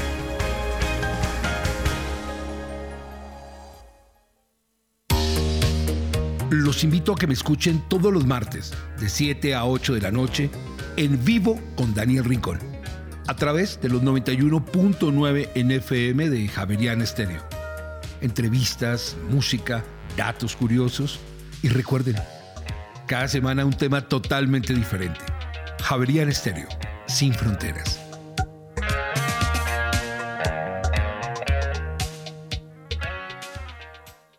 En Movistar Empresas conectamos tu pyme con todo, con fibra, para que tu velocidad de crecimiento sea siempre la máxima. Telefonía fija y móvil para que siempre estés en línea con tus clientes. Toda la tecnología y las soluciones digitales para que tu pyme crezca con todo. Marca ya numeral 709 opción 4. Ingresa a movistar.co slash pymes. Visita nuestros centros de experiencia o contáctanos por WhatsApp al 316 606 6666. En Acciones y Valores, nuestra prioridad es construir la mejor versión de su futuro financiero. Por ello, creamos soluciones para cada uno de sus objetivos. Descubra nuevas formas de ahorrar y simplifique todo desde el celular a través de inversiones digitales desde un peso. Genere rentabilidad y a la vez impacto positivo en el mundo con inversiones responsables. Construya su plan de inversión personalizado con asesoría exclusiva y especializada Optimice el manejo de recursos de su empresa por medio de soluciones de tesorería. Realice envíos y pagos internacionales seguros de la mano de nuestro aliado Western Union. Es momento de crear metas juntos. Conozca la mejor forma de hacerlo. Contáctenos en www.axivalores.com o al WhatsApp 323-236-5222, vigilado y regulado por la Superintendencia Financiera de Colombia.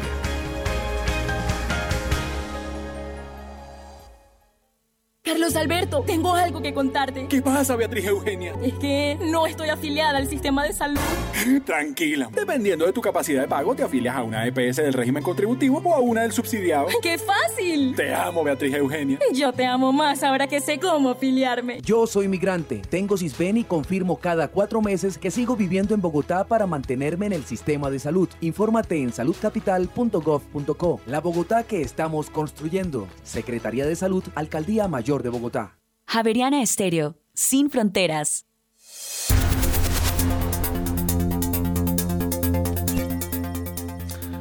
Siete de la mañana y 18 minutos. Continuamos en primera página radio y para Bogotá y la Sabana se prevé cielo entre parcial y mayormente nublado, con lluvias de variada intensidad, especialmente en horas de la tarde y también en la noche. Muy bien, son las 7 eh, de la mañana y 18 minutos. Por aquí vi una noticia que, me, que se me hace como interesante. A ver, eh, Coca-Cola, eh, Juan Sebastián, Coca-Cola mejoró sus beneficios. Sí, señores, que fíjese que elevó sus previsiones de ingresos y ganancias por el alza de precios en el tercer trimestre de este año. Coca-Cola señaló que los ingresos netos aumentaron un 10% hasta los 11.100 millones de dólares en el tercer trimestre finalizado el 30 de septiembre. El promedio de los analistas esperaba 10.520 millones de dólares según los datos de Refinity Apes. La compañía prevé que los ingresos orgánicos que excluyen el impacto de un dólar más fuerte aumenten entre un 14% y un 15% en este año frente a la expectativa anterior de un aumento del 12 al 13%. Bueno, Anita ver a las 7 de la mañana y 19 minutos, como empiezan a salir ya los resultados empresariales, ¿cómo recibe estos de Coca-Cola? Bien, yo creo que, bueno, la Coca-Cola, eso, así estemos en la crisis más grande, la gente no deja de consumirla y esos son los, las empresas que uno también dice que son de segmentos defensivos o, o, que sea como sea, igual la gente sigue consumiendo. Entonces yo creo que también es parte también de ese esquema. Eh, pero yo creo, y eso es bien interesante, uno mira también los reportes de los bancos y en estos meses han sido muy buenos reportes. Entonces, por eso a veces uno también dice, eh, el pesimismo a veces está cargado de una dosis de mayor pesimismo, pero no necesariamente de realidad. Y lo que estamos viendo en algunos indicadores y en empresas puntuales es que todavía la gente sigue consumiendo, sigue gastando y eso es lo que nos hace ver de todas formas un panorama un poquito alentador para lo que viene, para este cierre de año y para el próximo año. Yo también creo que sin duda Colombia también tendría muchas oportunidades. Hay empresas que sea como sea van a seguirse manteniendo siendo firmes y sólidas y ahí es donde uno tiene que mirar y analizar eh, las métricas para saber en dónde puede invertir, porque sin duda yo creo que estos momentos son los momentos en donde uno puede invertir y comprar cosas a buen precio. Entonces ahí hay oportunidades no solamente en empresas internacionales, sino también dentro de Colombia. Oiga, usted tocó un, eh, un, eh, un tema que a mí se me hace bastante interesante. y es el de el del pesimismo y el del desempeño de, las economías. Por ejemplo, Colombia está atravesando un momento horrible con el tema del dólar y el problema del déficit de la cuenta corriente y la inflación y todo eso. Pero uno ve un dinamismo, o sea, la economía sigue conservando un dinamismo y creo que Colombia es el país que mejor va a crecer en el 2022 y según el Fondo Monetario Internacional en el 2023 como que la cosa eh, sigue siendo eh, de liderazgo por parte de Colombia. ¿Cómo entender eso? Eso es lo que a veces a mí no me cuadra en la ecuación. Es que por eso es que es muy importante estar como muy pegados a los datos y analizar siempre la información. Claro, si uno mira en la región, Panamá es una de las regiones que más crece, Colombia es otra de las regiones que más crece en este 2022. Para lo que viene en el 2023, por el mismo efecto base, por haber crecido harto en 2022, en 2023 pues puede crecer menos, pero no quiere decir que estemos teniendo crecimiento negativo. Eso es lo primero.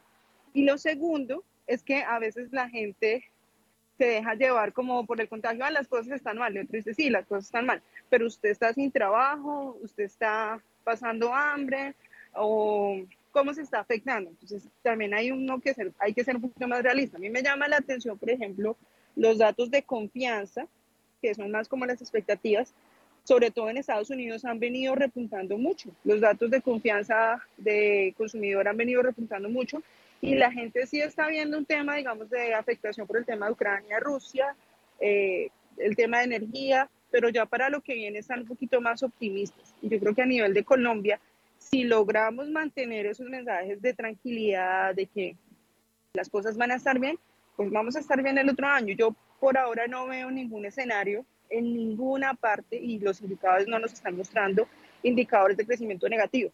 Y creo que eso es como una de las mejores noticias que podemos tener ahorita.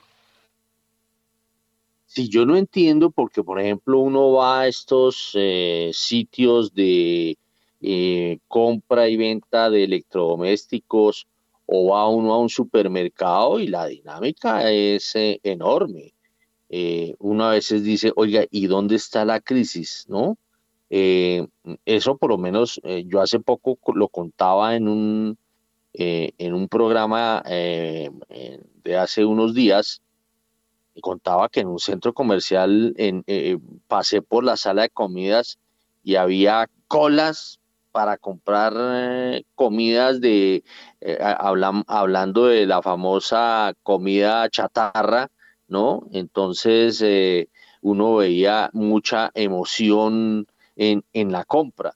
Entonces eso es lo que a veces uno, yo, yo, no, mucho, no compagino, no veo esa relación entre eh, esas señales yo, yo estoy en el programa y a veces eh, con comentarios como, por ejemplo, los de Anita, sale uno como con ganas de llorar. Hola, a ver, Anita, defiéndase.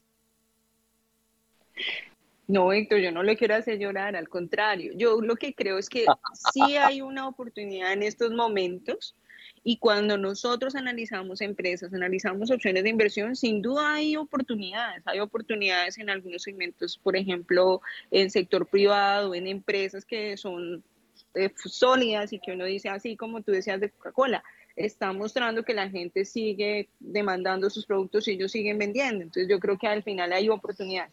Hay que ir con cuidado, claro, porque ahora yo creo y la lección de estas, eh, bueno, no está Guillermo, pero la lección de vida también es que algunos temas muy especulativos como el Bitcoin y como algunos cripto, en estos momentos sí están eh, de capa caída. Esos activos se han desvalorizado de manera muy fuerte y todavía no se les da ninguna posibilidad de recuperación. Entonces, lo que tiene valor lo que tiene respaldo a nivel de, de, su empresa, de los productos que ofrece, digamos, de las cosas tangibles en esos momentos, es como el tema en donde la gente está privilegiando sus inversiones y donde sin duda uno puede ser optimista. Las cosas que son muy abstractas o en donde de pronto en su momento, por ejemplo, Tesla con el tema de, de los cohetes eh, y eso pues sí puede tener un futuro, eh, puede tener futuro, pero en los momentos en donde estamos en estos momentos no es tan fácil que la gente quiera invertir en esas apuestas tan riesgosas. Entonces ahí es donde yo creo que estamos viendo como la diferenciación. Hace dos años la, gente le estaba apostando a cosas que se llaman de crecimiento, muy especulativas.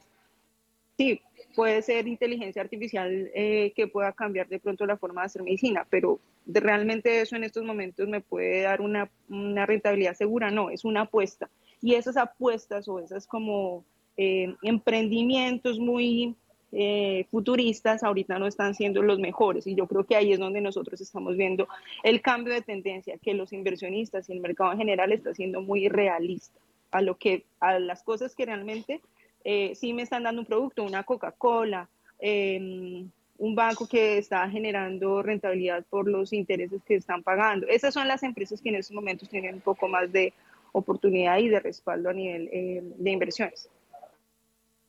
Muy bien, son las 7 de la mañana y 27 minutos. Nos vamos pues con las con los tres pegaditos, commodities, tasas y monedas. ¿Cómo andan las tasas de interés? En primera página radio. La tasa interbancaria para hoy es de 10,05%, estable frente a la tasa vigente del lunes. Los test con vencimiento en julio de 2024 bajaron 13 puntos básicos a 13,40%. Entre tanto, los test con vencimiento en noviembre de 2025 bajaron 15 puntos básicos a 14,20%. Los test con vencimiento en junio de 2032 bajaron 34 puntos básicos a 14,62%. Los test con vencimiento en octubre de 2034 bajaron 25 puntos básicos a 14,65% y los test con vencimiento en octubre de 2050 bajaron 25 puntos básicos a 14,69%. La VR para hoy es de 318,7963 unidades y la ETF esta semana es de 11,39%.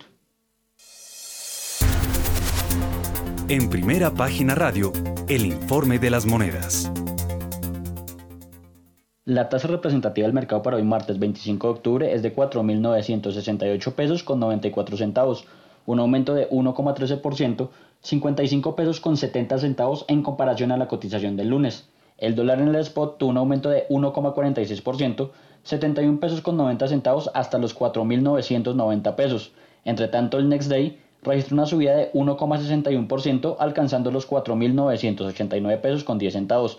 Con este comportamiento, la devaluación año corrido alcanzó el 24,81%, está subiendo 1,40 puntos porcentuales y la devaluación en los últimos 12 meses llegó a 31,44%, subiendo 1,14 puntos porcentuales.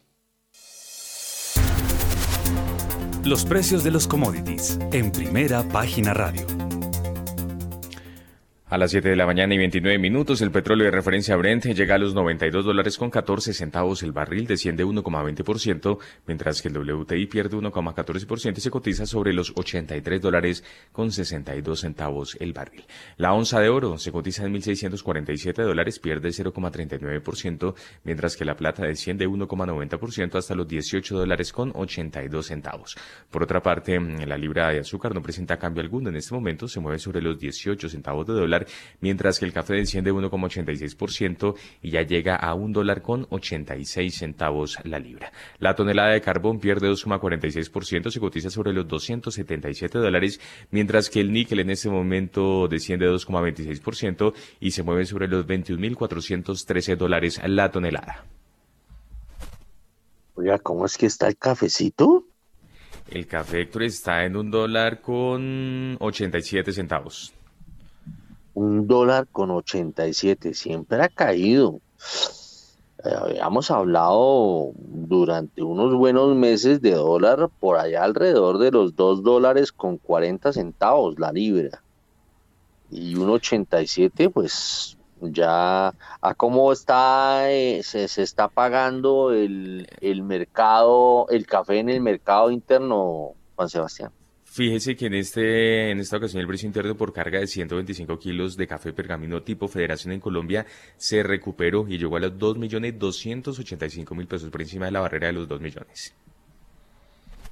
Bueno, muy bien, son las 7 eh, de la mañana y 31 minutos.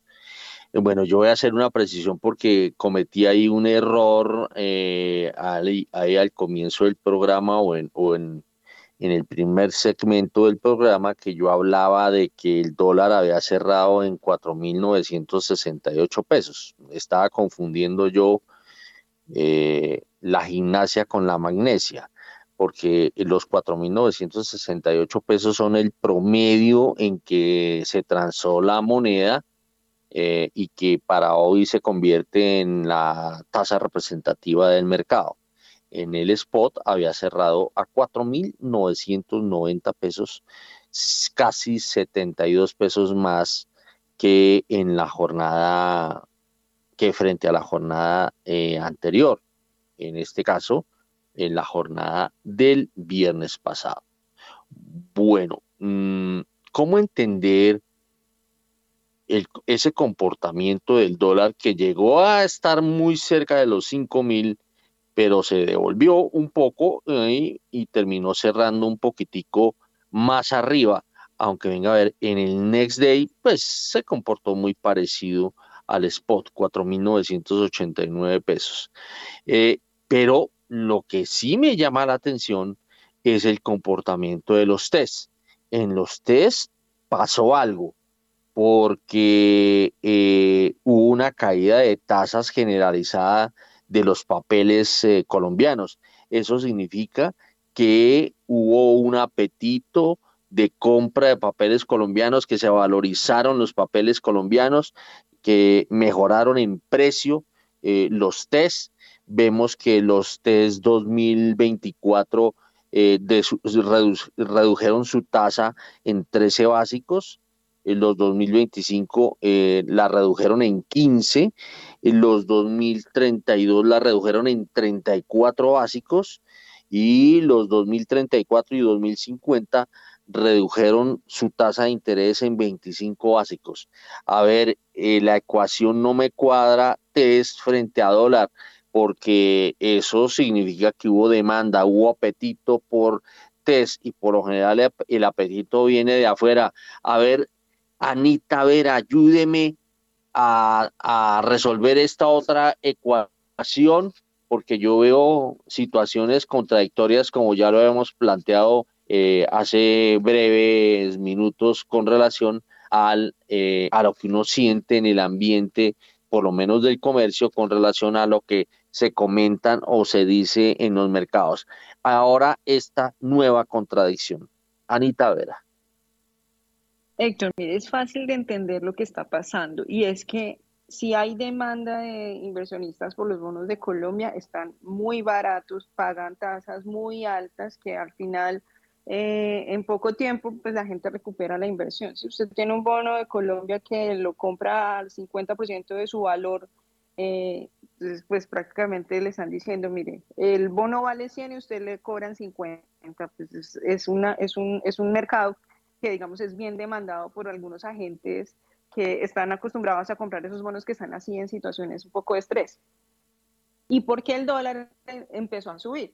Porque cuando se hacen esas compras, no se hacen descubiertas, se van cubriendo. Entonces eso es bien importante. O sea, si el agente internacional entra a comprar el bono en moneda local, él compra el bono en moneda local, pero por otro lado hace la cobertura en la moneda. Entonces eso sí, digamos, explica por qué tenemos un dólar al alza y unas tasas de interés de deuda pública a la baja. Son operaciones que entran por un lado eh, para, digamos, comprar deuda pública y tomar, digamos, ventaja de estos precios ahorita que están siendo muy atractivos, pero por el otro lado, yo sé que tengo el riesgo de tipo de cambio, me cubro.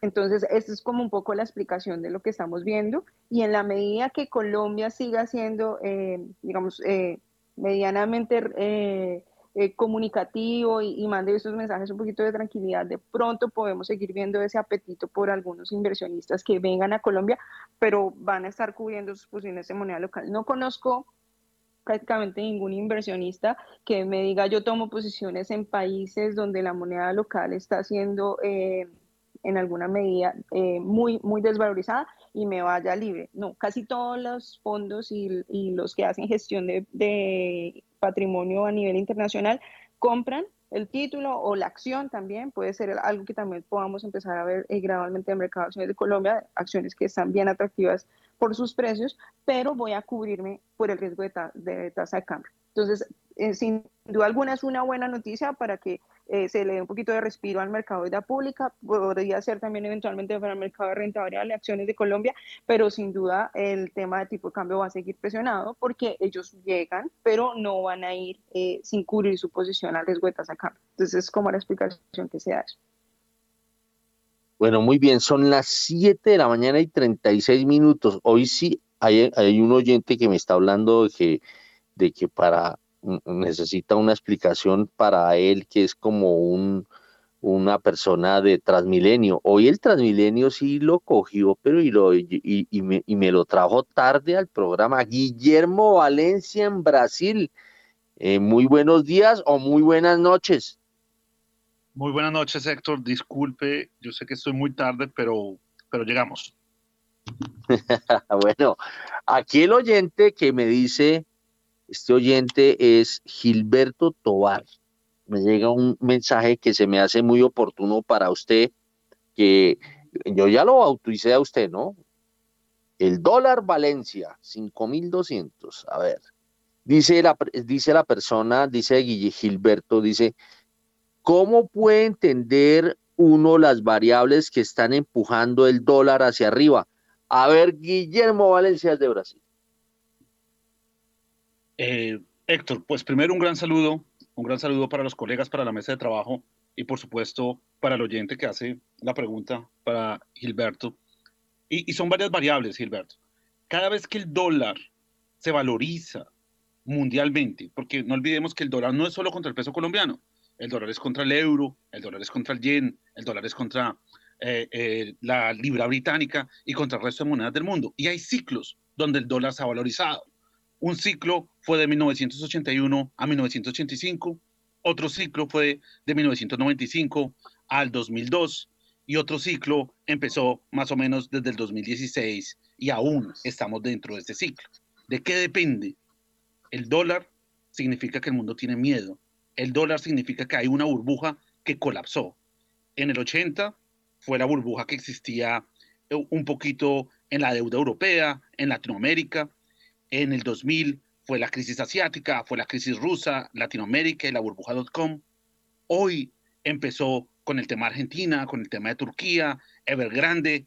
Hoy los bonos del tesoro gubernamental, de los tesoros de Estados Unidos, de los tesoros británicos, de los tesoros japoneses, empiezan también a colapsar en precio y eso es lo que crea un apetito por liquidez de corto plazo. Eso es lo que crea un dólar muy fuerte. Cuando lo tratamos de entender en cada país, pues afectan otras variables. En el caso del peso colombiano, afecta qué pasa con el petróleo, también afecta qué haga el gobierno. y esas variables no se suman, se multiplican. Lo que pase también a nivel interno. Entonces, de esas variables depende el dólar y puntualmente respecto al peso colombiano es muy clave. Dólar internacional, petróleo y lo que haga el gobierno.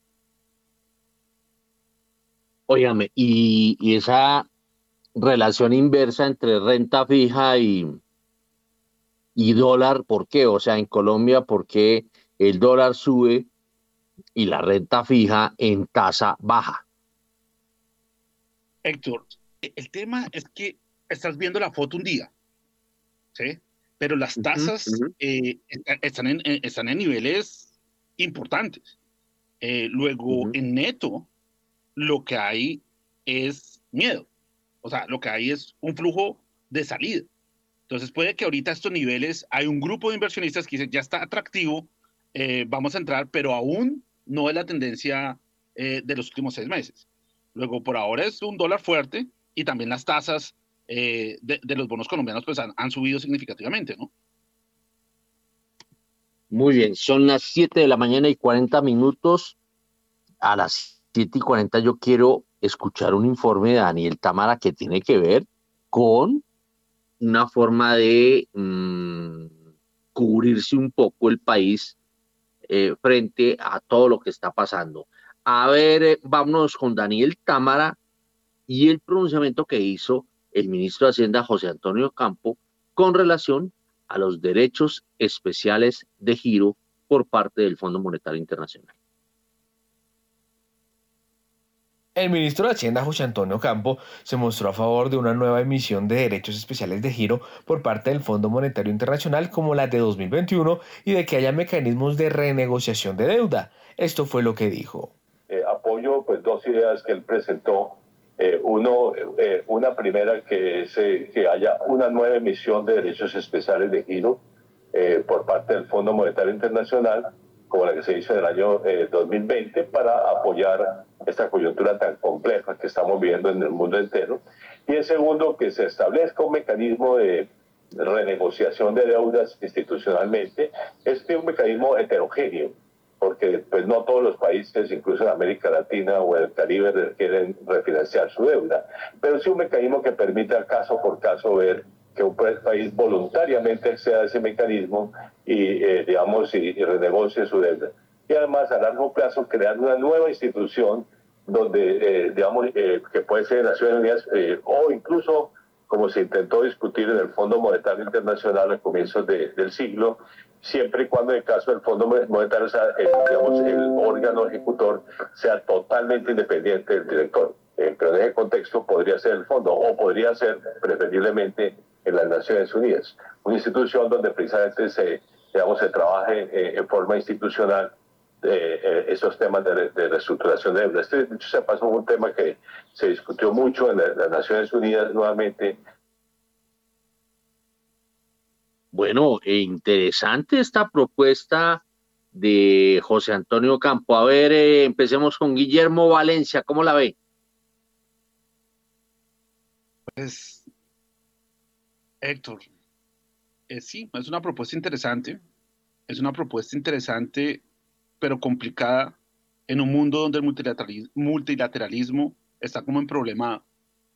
Cuando uno ve la noticia de lo que pasó en China, cuando uno ve al primer, bueno, yo no sé ni cómo llamarlo, si canciller, primer ministro o emperador Xi Jinping, saca de la reunión del Partido Comunista, la reunión más importante en China, saca Hu Jintao, es una señal supremamente fuerte de que algo muy grande está pasando en China y que hay una concentración del poder tremendo.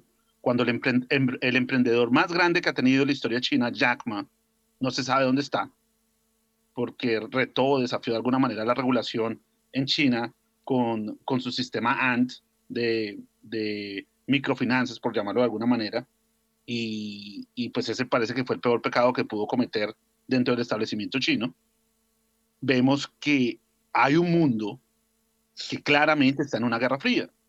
Y hablar de multilateral, multilateral, bueno, multilateral, eh, bueno, multilateralismo. Le gané. en un mundo donde cada uno está pensando en sus intereses propios, es bien difícil. Estados Unidos en ese instante está pensando en su interés propio y por eso el dólar está tan grande. El arma geopolítica por excelencia contra sus enemigos es un dólar fuerte. Un dólar fuerte pone de rodillas a Rusia y pone de rodillas un poquito a China y en la mitad de eso nos pone a todos los emergentes en un estrés ni el tremendo.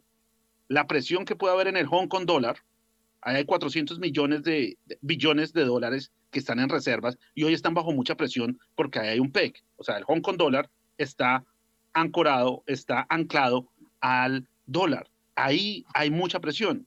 Entonces, yo, yo, yo, yo veo muy inteligente que Ocampo esté buscando ya alternativas de liquidez porque este tema del dólar es muy fuerte y es un dólar mundial. ¿sí? E, es, son muchos mecanismos al mismo tiempo que están haciendo que el dólar se fortalezca. Bancos centrales defendiendo sus monedas, eh, compañías que tienen que refinanciar su endeudamiento, países emergentes que van a tener que refinanciar. Luego buscar esas líneas de liquidez a tiempo va a ser muy importante. Pero repito, hoy Europa está por su interés propio, Estados Unidos está por su interés propio, China está por su interés propio. Y cada vez más van a haber más historias proteccionistas y de cada país yendo por su lado.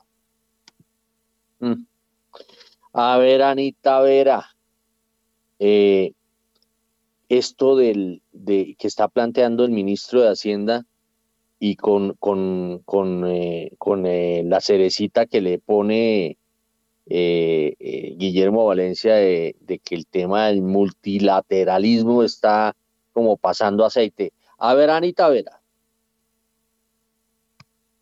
Pues Héctor, mira, el tema de que se utilicen los derechos especiales de giro del Fondo Monetario Internacional, creo que puede ser una buena medida, aunque no lo veo tan fácil de implementar. Eso se hizo en el 2020, pues que todos los países estaban en confinamiento, estábamos en, en la parte más espesa de la pandemia del COVID-19 y pues fue algo que se hizo, no una excepción de un solo país, sino fue una situación a nivel global. Ya entrar a hablar un poco del tema de renegociación de condiciones de deuda y un poco de, que se tengan unas condiciones especiales para el tema colombiano, ya nos pone un poco más pegados a lo que estaba pasando en Ecuador. Pues Ecuador hizo una eh, negociación con el Fondo Monetario Internacional, también incluso Argentina está en conversaciones con el Fondo Monetario Internacional, pero ya son países que han, digamos, evidenciado que no son capaces de pagar eh, sus obligaciones y por eso pues entran a un esquema de negociación con un ente multilateral que en alguna medida les presta para que los inversionistas no se vean afectados. Pero no es un mundo ideal, es, es definitivamente creo que eso es como ya eh, el, el, avance de la tarjeta de crédito. Eh, en pocas palabras es eso, es, es, decirle al mundo, miren, Colombia no tiene cómo pagar sus obligaciones, pásenos un salvavidas internacional y, y, y ayúdenos. Entonces creo que eso, eso no está está tan, tan chévere. Y a nivel de los inversionistas internacionales, pues es una señal eh, muy mala respecto a lo que viene para la deuda colombiana. Entonces, por eso yo creo que también pues el mercado descuenta esas tasas tan altas y pueden ser mucho más altas sin duda alguna.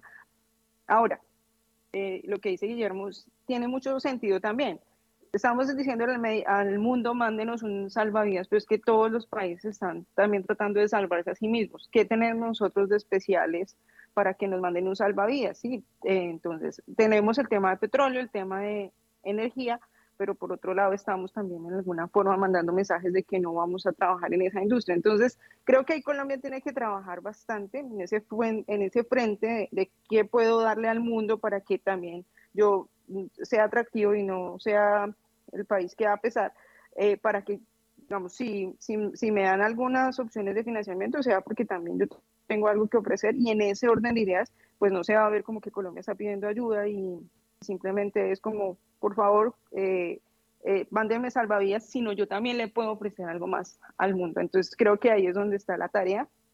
No está fácil para el gobierno. El, el ministro en estos momentos no debe estar eh, pasándola tan bien pero creo que también es un reto para ellos eh, estructurar lo que viene eh, y mandar los mensajes adecuados, porque sí creo que el tema global está siendo muy fuerte y Colombia tiene que también de alguna forma empezar a ver de qué manera puede subsistir generando su propio ingreso, haciendo que su industria sea competitiva, que las empresas tengan incentivos para seguir andando y rodando y ese es como el reto más grande de este gobierno. Regresamos con Daniel Tamara porque el ministro de Hacienda habló de la Reserva Federal de los Estados Unidos. El ministro de Hacienda, José Antonio Campo, espera dos o tres subidas más de la tasa de la Fed y abre discusión sobre alternativas para hacerles frente sin tener que acudir también a aumentar los tipos de interés. Esto fue lo que dijo.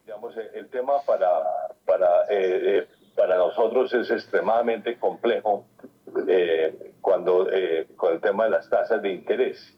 Si la Reserva Federal aumenta la tasa de interés, como lo volverá a hacer una, dos, tres veces, la eh, no una, dos o tres, diría yo, eh, veces, la, eh, digamos, cuál es la respuesta que podemos tener como respuesta para evitarlo, para evitar tener que aumentar también las tasas, porque, digamos, la tendencia a la salida de en un contexto en el cual, de todas maneras, los flujos de portafolio, los flujos de capitales se están reduciendo hacia nuestras economías, como lo demostró José Manuel en una de sus, en una de sus láminas ese tema es extremadamente complejo y además están las tasas de cambio. O sea, el fortalecimiento del dólar asociado al aumento de las tasas de interés de Estados Unidos, eh, que, digamos, eh, eh, hace extremadamente complejo el manejo.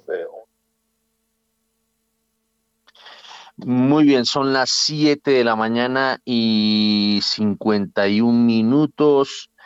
Eh, el ministro está hablando de las eh, tasas de la Reserva Federal, eh, pero yo le agregaría a la pregunta mm, cómo ven el tema de tasas en Colombia.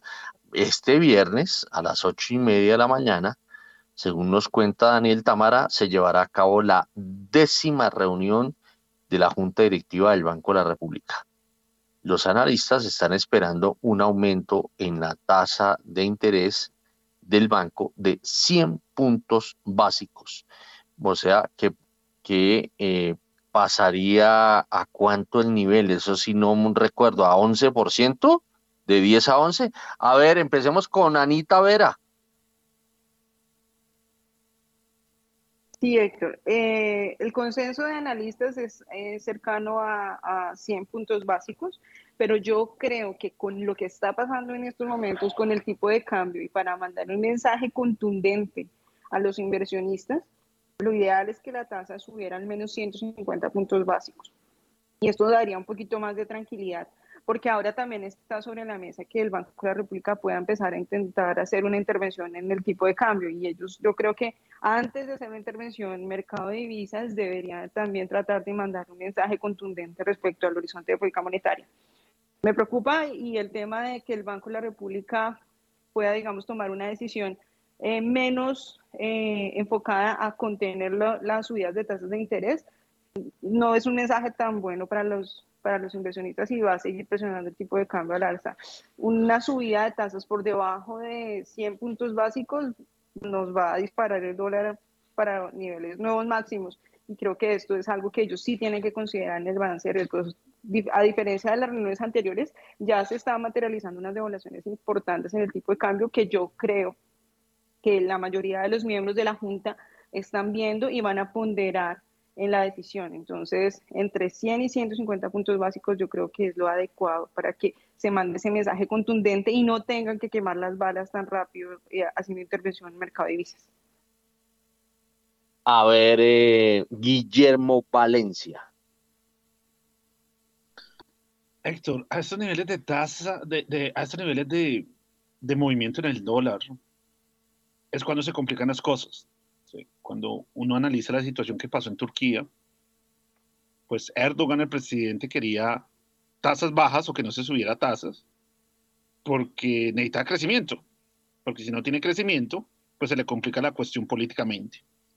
Y por otro lado, el Banco Central tenía la función de contener la inflación y también pues de darle señales al mercado de que iba a hacer todo lo que estuviera a su alcance para contener esa inflación esa disruptiva, de, esa disyuntiva, perdón, de incentivos, creó muchos problemas. Creo que Erdogan tumbara a la junta de ese Banco Central en Turquía y empezó a crear una disputa entre el Banco Central y el presidente en el caso de Turquía. Entonces, como se lleve a cabo ese dilema, como se respeten las instituciones, va a ser clave a la hora de crear estabilidad en la tasa de cambio. Entonces, eh, lo que Ana habla es muy cierto. O sea, la función del Banco Central es contener las expectativas de inflación. El, contener, el ser creíble en, contener esas expectativas de inflación, pues puede generar cierta estabilidad en la tasa de cambio, pero hay que ser sinceros. El movimiento de la tasa de cambio no lo va a controlar el Banco Central. El movimiento de la tasa de cambio tiene muchos factores macro. Entonces, tratar de pensar que el, el Banco Central lo puede contener, pues va a hacer quemar las balas eh, un poco ridículamente como le pasó al Banco Central de Chile. O sea, si le está pasando al yen, que es un banco central que puede imprimir porque tiene una moneda de reserva y no, no ha podido contener la devaluación, entonces es una señal de que este es un fenómeno aún más fuerte. Entonces, ¿qué es importante desde el punto de vista de señales?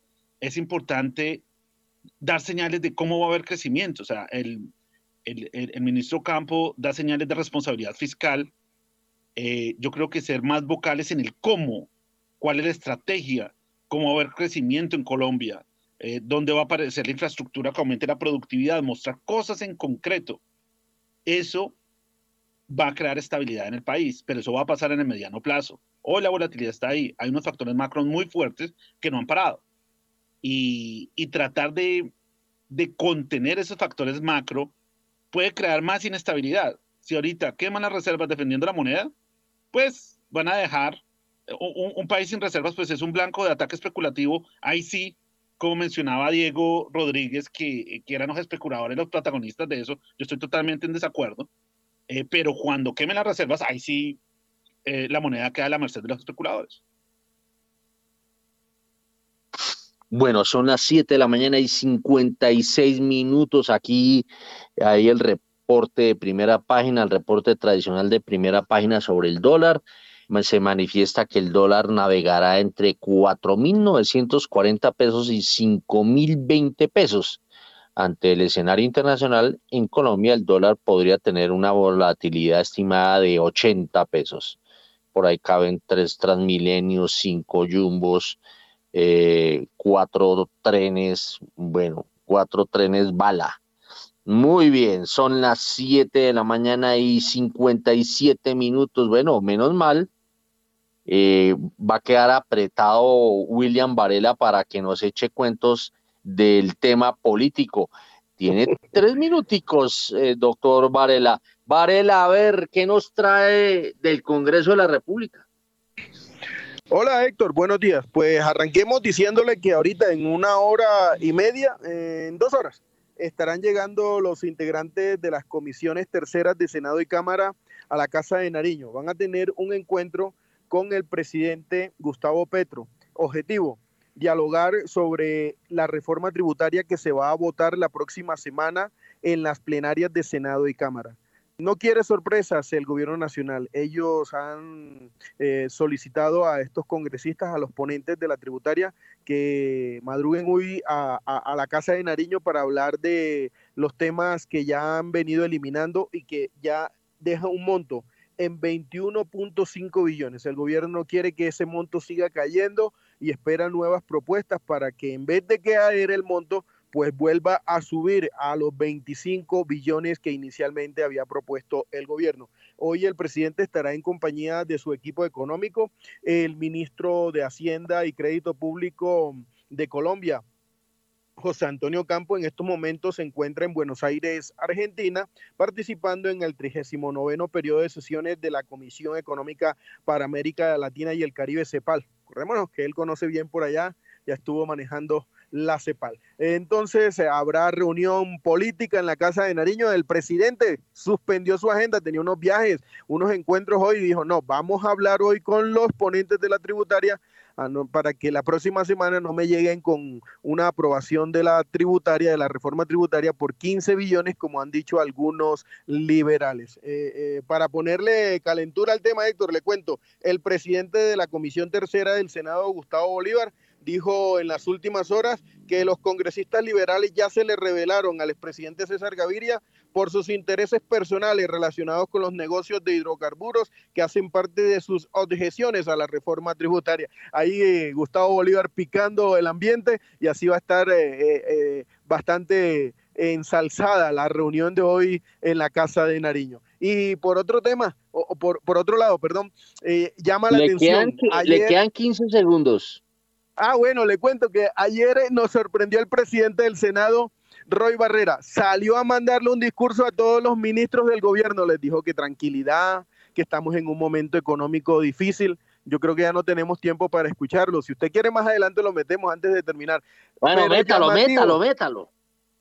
Escuchemos a Roy Barrera diciéndole a los ministros, calma, que estamos en un momento económico difícil. No pueden estar hablando de reforma a la salud, de reforma pensional, de reforma laboral, de reforma... Bueno, dele, dele, pero póngalo a oír porque yo lo oigo a usted, hombre. Escuchemos, escuchemos a Roy Barrera. de enfrentar esta crisis global con seriedad y con prudencia va más allá de las ideologías y de los partidos.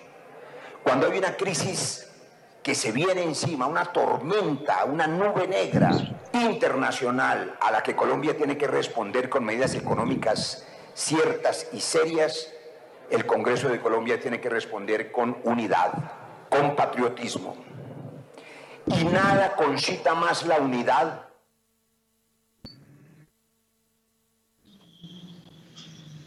Ven, se, acabó, se acabó la, el audio de William Barrera. Son las 8 en punto, vámonos con el corte de las 8.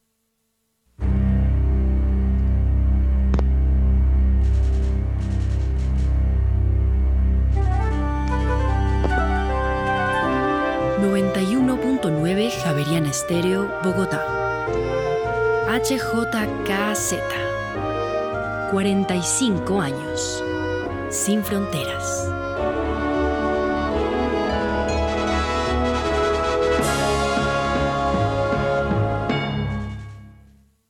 Bueno, ya son las 8 de la mañana y un minuto. Yo quiero ir con Daniela Tobón porque eh, me interesa lo que está pasando con eh, el alcalde de Medellín y el presidente de la Junta Directiva de EPM. A ver, vámonos con Daniela Tobón. El alcalde de Medellín y presidente de la Junta Directiva de Empresas Públicas de Medellín, Daniel Quintero Calle, confirmó que seguirán las recomendaciones hechas por el Board de Expertos de Hidroituango, que sugirió hacer pruebas adicionales antes de que entre en funcionamiento la central hidroeléctrica. Cabe recordar que Empresas Públicas de Medellín tiene hasta el 30 de noviembre para poner a funcionar las primeras dos turbinas de Hidroituango, según lo acordado con el Ministerio de Minas y Energía y la Comisión de Regulación de Energía y Gas CREC.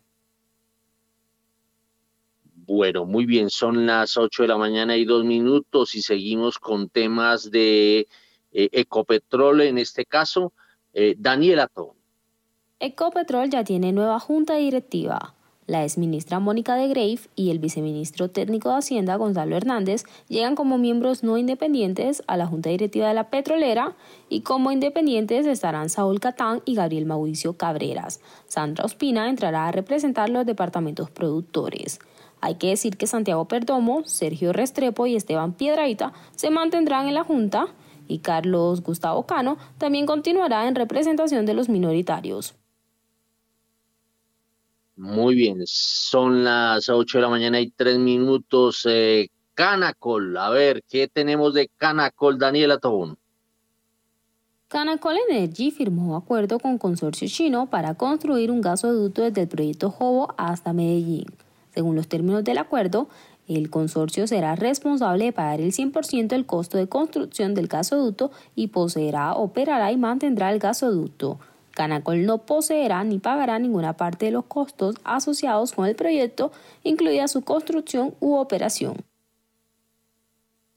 Bueno, son las 8 de la mañana y 3 minutos. Eh, venga a ver, no ha abierto el dólar, aún sin apertura a ver, seguimos entonces con eh, Juan Munevar, que tiene una nota relacionada con los gremios y eh, el impuesto libre con tributaria.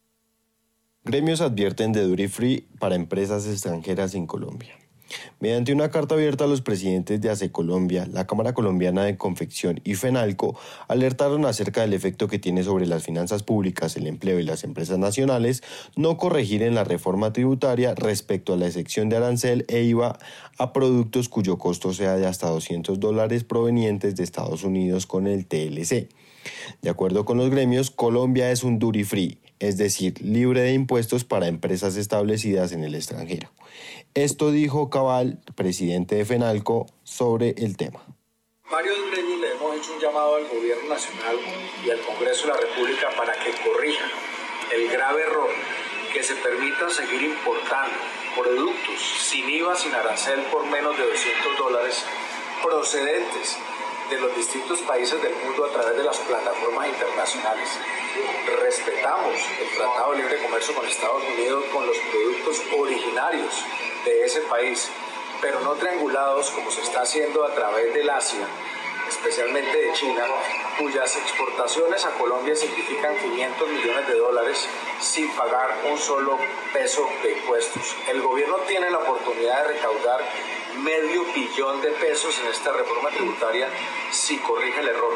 Además de corregir la distorsión que hay en la competencia desigual y desleal con la producción nacional y con el comercio interno del país. Bueno, son las 8 de la mañana y 5 minutos ahí. La reforma tributaria vuelve a sonar. Venga a ver qué más hay. hay bueno, hay un tema bastante interesante que va a ser eh, candente al final del año. Salario mínimo. Vámonos con Juan Munevar. Se fijó el plazo máximo para expedir el decreto con el aumento del salario mínimo. Será hasta el 30 de diciembre del 2022. Asimismo, se crearon las subcomisiones de la reforma laboral, la reforma pensional, por decisión unánime. La decisión se tomó durante la sesión tripartita de la Comisión de Concertación de Políticas Salariales y Laborales, presidida por la ministra de Trabajo, Gloriana Ramírez Ríos. Además, se establecieron las subcomisiones de empleo y empleabilidad y de análisis de decretos y convenios de la Organización Internacional del Trabajo. Entre otras cosas, el Gobierno Nacional, organizaciones de empleadores y trabajadores aprobaron el calendario de concertación para el salario mínimo del 2023.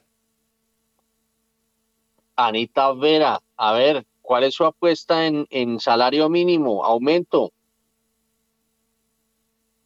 Está muy complicado. Yo creo que una cifra cercana al 13-14% puede ser lo que el gobierno al final conceda, porque nos toca ver cómo cierra la inflación y la expectativa es que más o menos la inflación cierre cercana al 12%. Entonces, teniendo en cuenta que hay que dar ese margen de productividad, nos podría dar una cifra cercana a ese punto. Por supuesto que hay gente y gremios que están diciendo, miren, la, inflación para los estratos más bajos ya está por encima del 20%, entonces podrían estar haciendo unas peticiones mucho más altas.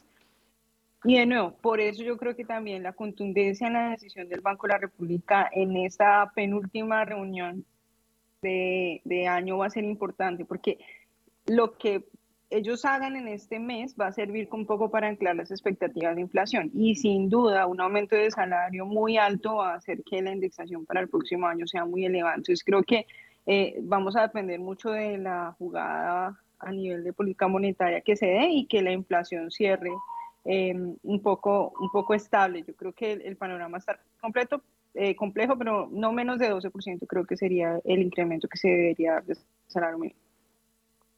Bueno, hoy se demoró un poco la apertura del dólar, pero ya abrió. A esta hora, abren los mercados en Colombia. A las 8 de la mañana y 8 minutos y mucha atención porque el dólar abrió este martes en 4.990 pesos estable frente a su cierre de ayer que fue justamente de 4.990 pesos, el mismo dato de la apertura de este martes. Bueno, a ver, Anita, a ver a esa apertura del dólar igualitico, iguanitico. Eso es porque la gente no sabe para dónde ir. Yo creo que la gente está muy pendiente del nivel psicológico de 5000 y pues obviamente quien haga la primera operación a 5000 va a hacer que esto digamos que se empiece a mover. El entorno internacional hoy está con, con bastante, digamos, como aversión al riesgo, eso puede hacer que al final el dólar tenga de nuevo una presión em, al alza y en últimas yo creo que sí es posible que el día de hoy pasemos los 5.000 por lo menos em, en, en, ese movimiento que está así como estable, similar al día de ayer, yo creo que alguien tiene que hacer la operación y probablemente sí vamos a subir a, más de 5 mil diarios.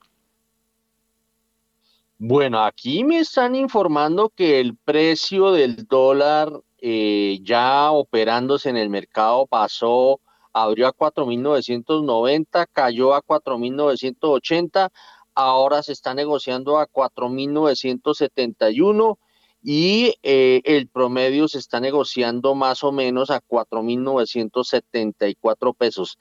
El número es que el, eh, hay cuatro operaciones por, eh, perdón, 14 operaciones por 4 millones de pesos. Aquí dice 4.960 ya 4.900. Va cayendo, va cayendo. Muy bien. Mm, a ver, son las 8 de la mañana y 10 minutos. ¿Cómo le fue a la bolsa Juan Sebastián? En primera página radio, las acciones de Colombia. Transacciones en la Bolsa de Valores de Colombia cayeron 39,83%. La acción más valorizada fue la de Banco Villas con un 5,92%. Las negociaciones alcanzaron los 52.914 millones de pesos en un total de 3.226 operaciones. Las acciones más negociadas fueron la de Ecopetrol, con 7.069 millones de pesos, Grupo Nutresa, con 6.571 millones de pesos, mientras que el título de construcciones con concreto cayó 7,08%, siendo la más devaluada. El índice Colcap cerró con una caída del 2,92% a 1.195,68 unidades. Bueno, son las 8 de la mañana y 11 minutos y tenemos más eh, información con Romario Ortiz y tiene que ver con BAC. A ver, vámonos con BAC. Con un capital de 40 mil dólares equivalentes a un millón de lempiras hondureñas, BAC Latam Honduras es la nueva subsidiaria indirecta constituida por BAC Latam. El interés que motiva a la constitución de esta sociedad no financiera es operar como un centro de servicios compartidos para el grupo BAC Credomatic, el cual centralizará, entre otras cosas, ciertas operaciones de contact center en la región, con este propósito, sus principales actividades están relacionadas con la operación, administración y gestión de diferentes servicios a clientes o usuarios del grupo Back Credomatic. Muy bien, son las 8 eh, de la mañana y 12 minutos. Veo que el precio del dólar está tratando de volver a coger eh, aire. Eh, ha subido después de haber llegado a un mínimo de 4.960, se está negociando hasta ahora 4.977 pesos. A ver, Juan Sebastián, ¿qué más tenemos? Sí, señor, pues hasta ahora actualizamos comportamiento del precio del petróleo con esta apertura del dólar 92 dólares con 36 centavos el barril, pierde 0,97% el de referencia Brent, mientras que el WTI se mueve sobre los 83 dólares con 89 centavos el barril, desciende en este momento 0,82%. Y así llegamos entonces al final de esta emisión. Ustedes muchas gracias por haber estado con nosotros, a nuestros analistas invitados Daniel Escobar, Ana Vera Nieto, Guillermo Valencia y José Ignacio Mursa, nuestros invitados el día de hoy. Héctor Hernández en la dirección y en la presentación quien les habla Juan Sebastián Ortiz. No se vayan que ya llega Mañanas sin Fronteras. Que tengan todos ustedes un feliz martes.